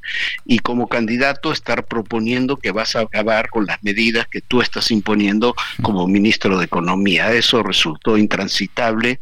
A mí me asombra que haya sacado, perdiendo, que haya sacado 42, 43% de los votos, que es muy probable también que hayan sido más votos del miedo a mi ley que de apoyo real a la candidatura de Massa. Oye, eh, Jorge, en, el caso de, los, eh, pues eh, estos personajes que son tan polémicos, pero que también llaman tanto la atención, que generan tantas expectativas, luego a grandes expectativas hay grandes decepciones, ¿no?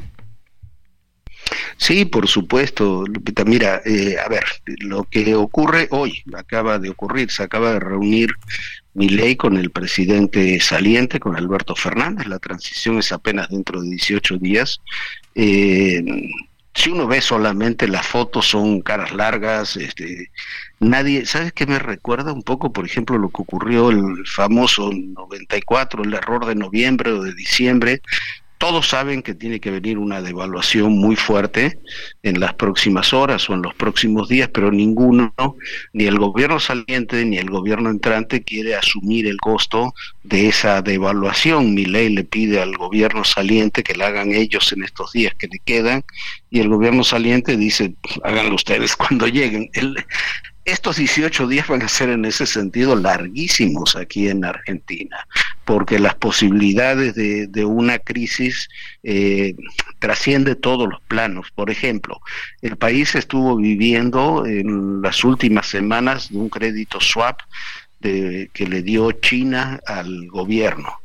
Eh, evidentemente, el mismo día que fueron las elecciones, que se anunció el triunfo de Milei, el gobierno chino hizo, la verdad, lo que haría cualquier otro gobierno, suspender la entrega de dinero y esperar negociar con el nuevo gobierno que originalmente había dicho que no iba a negociar ni con China ni con Brasil porque eran países comunistas, pero da la casualidad que China y Brasil son los dos principales socios comerciales de Argentina. Entonces, eh, hay toda una cantidad de movimientos que se deben realizar, políticos, económicos, sobre todo, que yo no sé cómo se van a manejar. Eh, mi ley, ahora hablando de, propuestas y realidades, eh, entre ayer y hoy nuevamente se habló de la dolarización, del país, que es imposible en este momento porque no hay recursos para hacerlo. Tú no puedes dolarizar cuando no tienes reservas. Este, ningún país tampoco del tamaño de Argentina ha dolarizado por completo su economía. Hoy ya cambió y se acercó a algo mucho más realista, que dijo un, sistema de libre cambio de moneda, lo que aquí llaman la convertibilidad, que fue el, esquema que aplicó Carlos Saúl Menem, el presidente Menem, cuando fue presidente, que era el, uno por uno del peso con el dólar. Eh, también había hablado de desaparecer el, Banco Central, destruirlo, recuerdan Dinamitarlo. aquella imagen con una motosierra, ¿no? Destruyendo el Banco Central. Hoy ya dijo que no era una medida de gobierno, sino un horizonte moral, lo que eso quiera decir. Entonces, eh, me parece que la realidad es muy fuerte y hay que recordar que mi ley es un gobierno con con muchos votos, sale muy legitimado de la segunda vuelta electoral, pero sin ningún apoyo legislativo ni ningún gobierno estatal que lo respalde. Su grupo legislativo no alcanza el 10% del Congreso, con los legisladores que le puede aportar el expresidente Mauricio Macri llegarán al 30% y no gobierna una sola de las 24 provincias, serían nuestros estados, ni uno solo es de los 24 es de del grupo político de mi ley. Entonces me parece que, que no será tan fácil implementar sus políticas, se requiere mucha, mucho gradualismo, mucha negociación, y no es un hombre acostumbrado tampoco a la negociación. Bueno, pues sí, nunca ha negociado, de hecho, nunca ha ejercido un cargo, un cargo público, vamos a ver. No, hasta hace, hasta hace, Sergio, hasta hace dos años era un comentarista económico de esos muy escandalosos que iba, peleaba, tiraba las mesas, este, pero muy, muy en ese estilo y nunca, nunca ha ejercido el poder. Habrá que ver qué, qué, qué es, cómo lo transita, cómo lo trabaja y cuáles son los resultados que obtiene. Pues como siempre, Jorge Fernández Menéndez, gracias por conversar con nosotros. Sí, oye, y rápidamente, porque te leía también hoy, yo había platicado con ella, con Antonella, esta joven de origen argentino que, vive en Washington, Antonella Martí, que como ella dice, yo coincido totalmente, no es un liberal, no, ¿verdad? es un populista de derecha, con todo lo que eso implica. Yo coincido contigo, por eso la cité en, la, sí, por eso. de hoy. Bueno, se ve que no estamos muy lejos, mi querido Jorge. Te mando un fuerte abrazo. Un gran abrazo, Sergio, un abrazo. Gracias. Y bueno, la familia de Cristian Carranza, este joven de Texcoco, allá en el Estado de México, pide ayuda luego de que fue gravemente herido. Estaba en la escuela, eh, él era víctima de bullying y vamos a platicar con René Carranza, el papá de Cristian, de Cristian Carranza. Don René, gracias por tomar la llamada. Muy buenos días. A sus órdenes, buenos días. Primero cuéntenos, ¿cuál es el, estado de, de eh, su hijo, por favor? ¿Cuál es eh, el, el, estado de salud de Cristian? ¿Cómo se encuentra en estos momentos? ¿Y qué fue exactamente lo que ocurrió?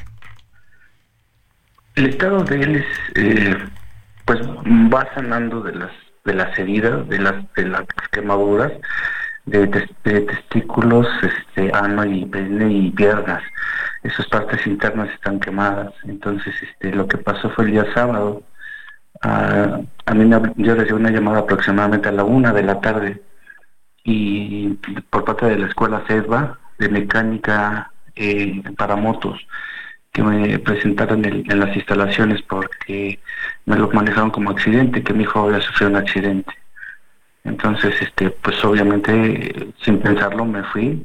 Cuando llegué, mi hijo estaba totalmente quemado de las piernas y, y todas sus partes íntimas. Entonces, este, ya estaba arriba de una ambulancia.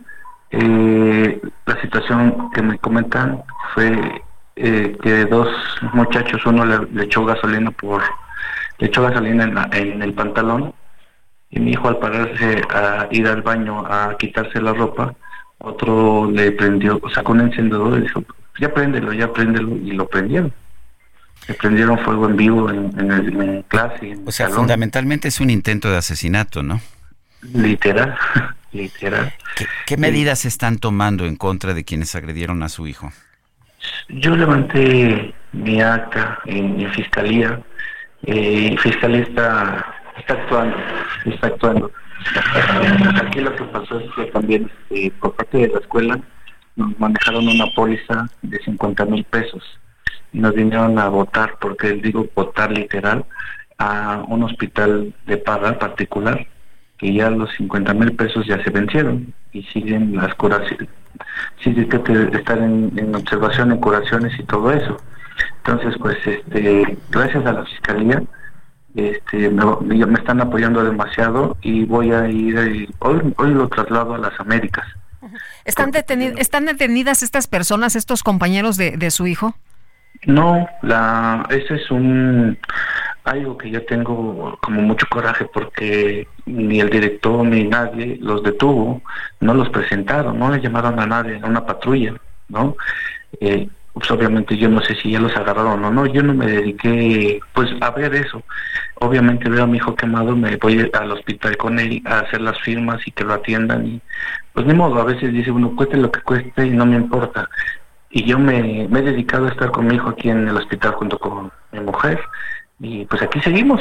O sea, no nada más nos hemos, yo me he este, ido a la fiscalía a levantar el acta y me he regresado aquí, estamos día y noche, este con él. Con él. Pues, pues, qué injusto debo, debo yo decir por parte de la escuela. ¿Qué respuesta le han dado las autoridades a la, a la denuncia que, que colocó? Todo, he tenido todo el apoyo de la fiscalía. Todo, todo el apoyo. ¿Qué, qué este, fiscalía es, perdón? ¿En dónde, ¿En dónde ocurrieron los hechos? Estoy aquí en Texcoco. En Texcoco, en el Estado de México, la Fiscalía del Sí. Estado de México. Sí, y este, y bueno, pues obviamente eh, yo no sé de leyes, la verdad, o pero sí, bueno, necesito, voy a asesorarme porque pues el director hizo omisión a todo esto. Nadie se presentó. El sábado vino el profesor, ah, porque aparte lo, apagaron con agua. Cuando es un solvente, de- es un químico, de alguna manera, el- la gasolina, ¿no? Y pues lo que yo, bueno, me han dicho, pues no sé, eso no se apaga con agua. Se tiene que apagar con, con tierra, con polvos, con extintores y los protocolos de seguridad, pues no los, no los tuvieron. No los tuvieron para un accidente, para manejar este gasolina, para manejar eso. Eh, y pues sí, les digo, el, el- el- el- la escuela solamente con su póliza vino el profesor que le echó agua, que, que es su profesor de él. Sí, según él se iba a ser responsable de todo. El primer día nos subimos a pues a traer a Cristian a firmar papeles y a todo eso. Y cuando bajé a ver a esta persona ya se había retirado el sábado. Esto fue aproximadamente a las 3 de la tarde y ya no se apareció nadie, ni sábado, ni domingo, ni lunes. Pues don René, le agradecemos mucho que haya tomado nuestra llamada, que nos diga realmente qué fue lo que lo que ocurrió, que nos dé la versión eh, real de, de los hechos eh, y si usted nos permite, pues seguimos eh, platicando, le, le seguimos dando seguimiento, le, le damos seguimiento y, y bueno, pues eh, esperemos que su hijo se, se recupere eh, totalmente. Claro que sí, claro que sí, y muchas gracias por la llamada. Gracias, es don René Carranza, papá de Cristian Carranza. Da, da coraje, ¿no? Pues imagínate, Sergio, tu hijo está en la escuela, tú eh, pues eh, imaginas que todo está bien y resulta que estos dos agresores eh, pues lo queman. No solamente lo queman, eh, lo tratan de matar y después pues están tranquilos, ¿no? pues Que no, hay ningún problema, ¿no? No los han detenido, no los han este, citado, no hay nada en contra de ellos hasta este momento, pero ojalá que la fiscalía allá en el Estado de México, la fiscalía en Texcoco, pues ponga cartas en el asunto y, Y nosotros seguiremos al Nosotros pendiente, por supuesto. atentos. Vamos rápido a un resumen de la información. El presidente López Obrador acusó que el Poder Judicial no ha vuelto a decir nada sobre los 15 mil millones de pesos que eran de los fideicomisos para destinarlos a las personas damnificadas en Acapulco por el huracán Otis. Afirmó que la ministra Norma Piña no es libre, sino que depende de intereses de grupos creados. Bueno, y López Obrador también indicó que el Instituto Nacional de Transparencia, Acceso a la Información y Protección de Datos Personales fue creado para solapar presuntos actos de corrupción de pasadas administraciones, como el caso de Odebrecht. La senadora del partido Movimiento Ciudadano, Patricia Mercado, descartó acompañar la, precandidatura de Roberto Palazuelos al Senado. Dijo, no, yo por él no voy, no voy a votar. Y nueve personas murieron en un enfrentamiento entre policías de la ciudad de Cuernavaca y presuntos delincuentes. La violencia ya en Cuernavaca, en Morelos. Vecinos de la colonia Barrio San Pablo en la Ciudad de México se manifiestan en la avenida Ermita Iztapalapa y avenida Rojo Javier Gómez por la presencia de migrantes en la zona y solicitan a las autoridades su revocación. Es la avenida Javier Rojo Gómez. El presidente de los Estados Unidos, Joe Biden, cumplió este lunes con la tradición de indultar a dos pavos con motivo de acción de gracias durante una ceremonia de la Casa Blanca que coincidió con el día de su cumpleaños número 81. Ay, Lupita, se me fue rapidísimo este programa. Pues del día de vámonos hoy. entonces, que la pasen todos muy bien. Muy buenos días. Nos escuchamos mañana a las 7. Hasta mañana. Gracias de todo corazón.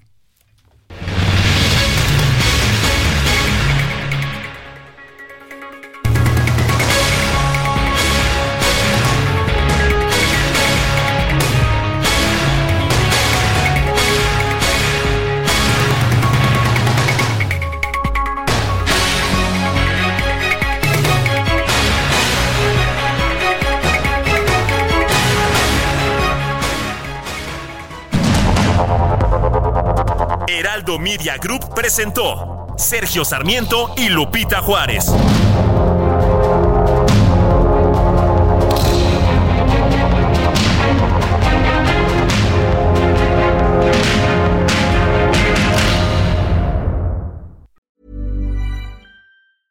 Hey, it's Paige DeSorbo from Giggly Squad. High quality fashion without the price tag. Say hello to Quince. I'm snagging high-end essentials like cozy cashmere sweaters, sleek leather jackets, fine jewelry, and so much more. With Quince being 50 to 80% less than similar brands. And they partner with factories that prioritize safe, ethical, and responsible manufacturing. I love that. Luxury quality within reach. Go to quince.com slash style to get free shipping and 365 day returns on your next order. Quince.com slash style.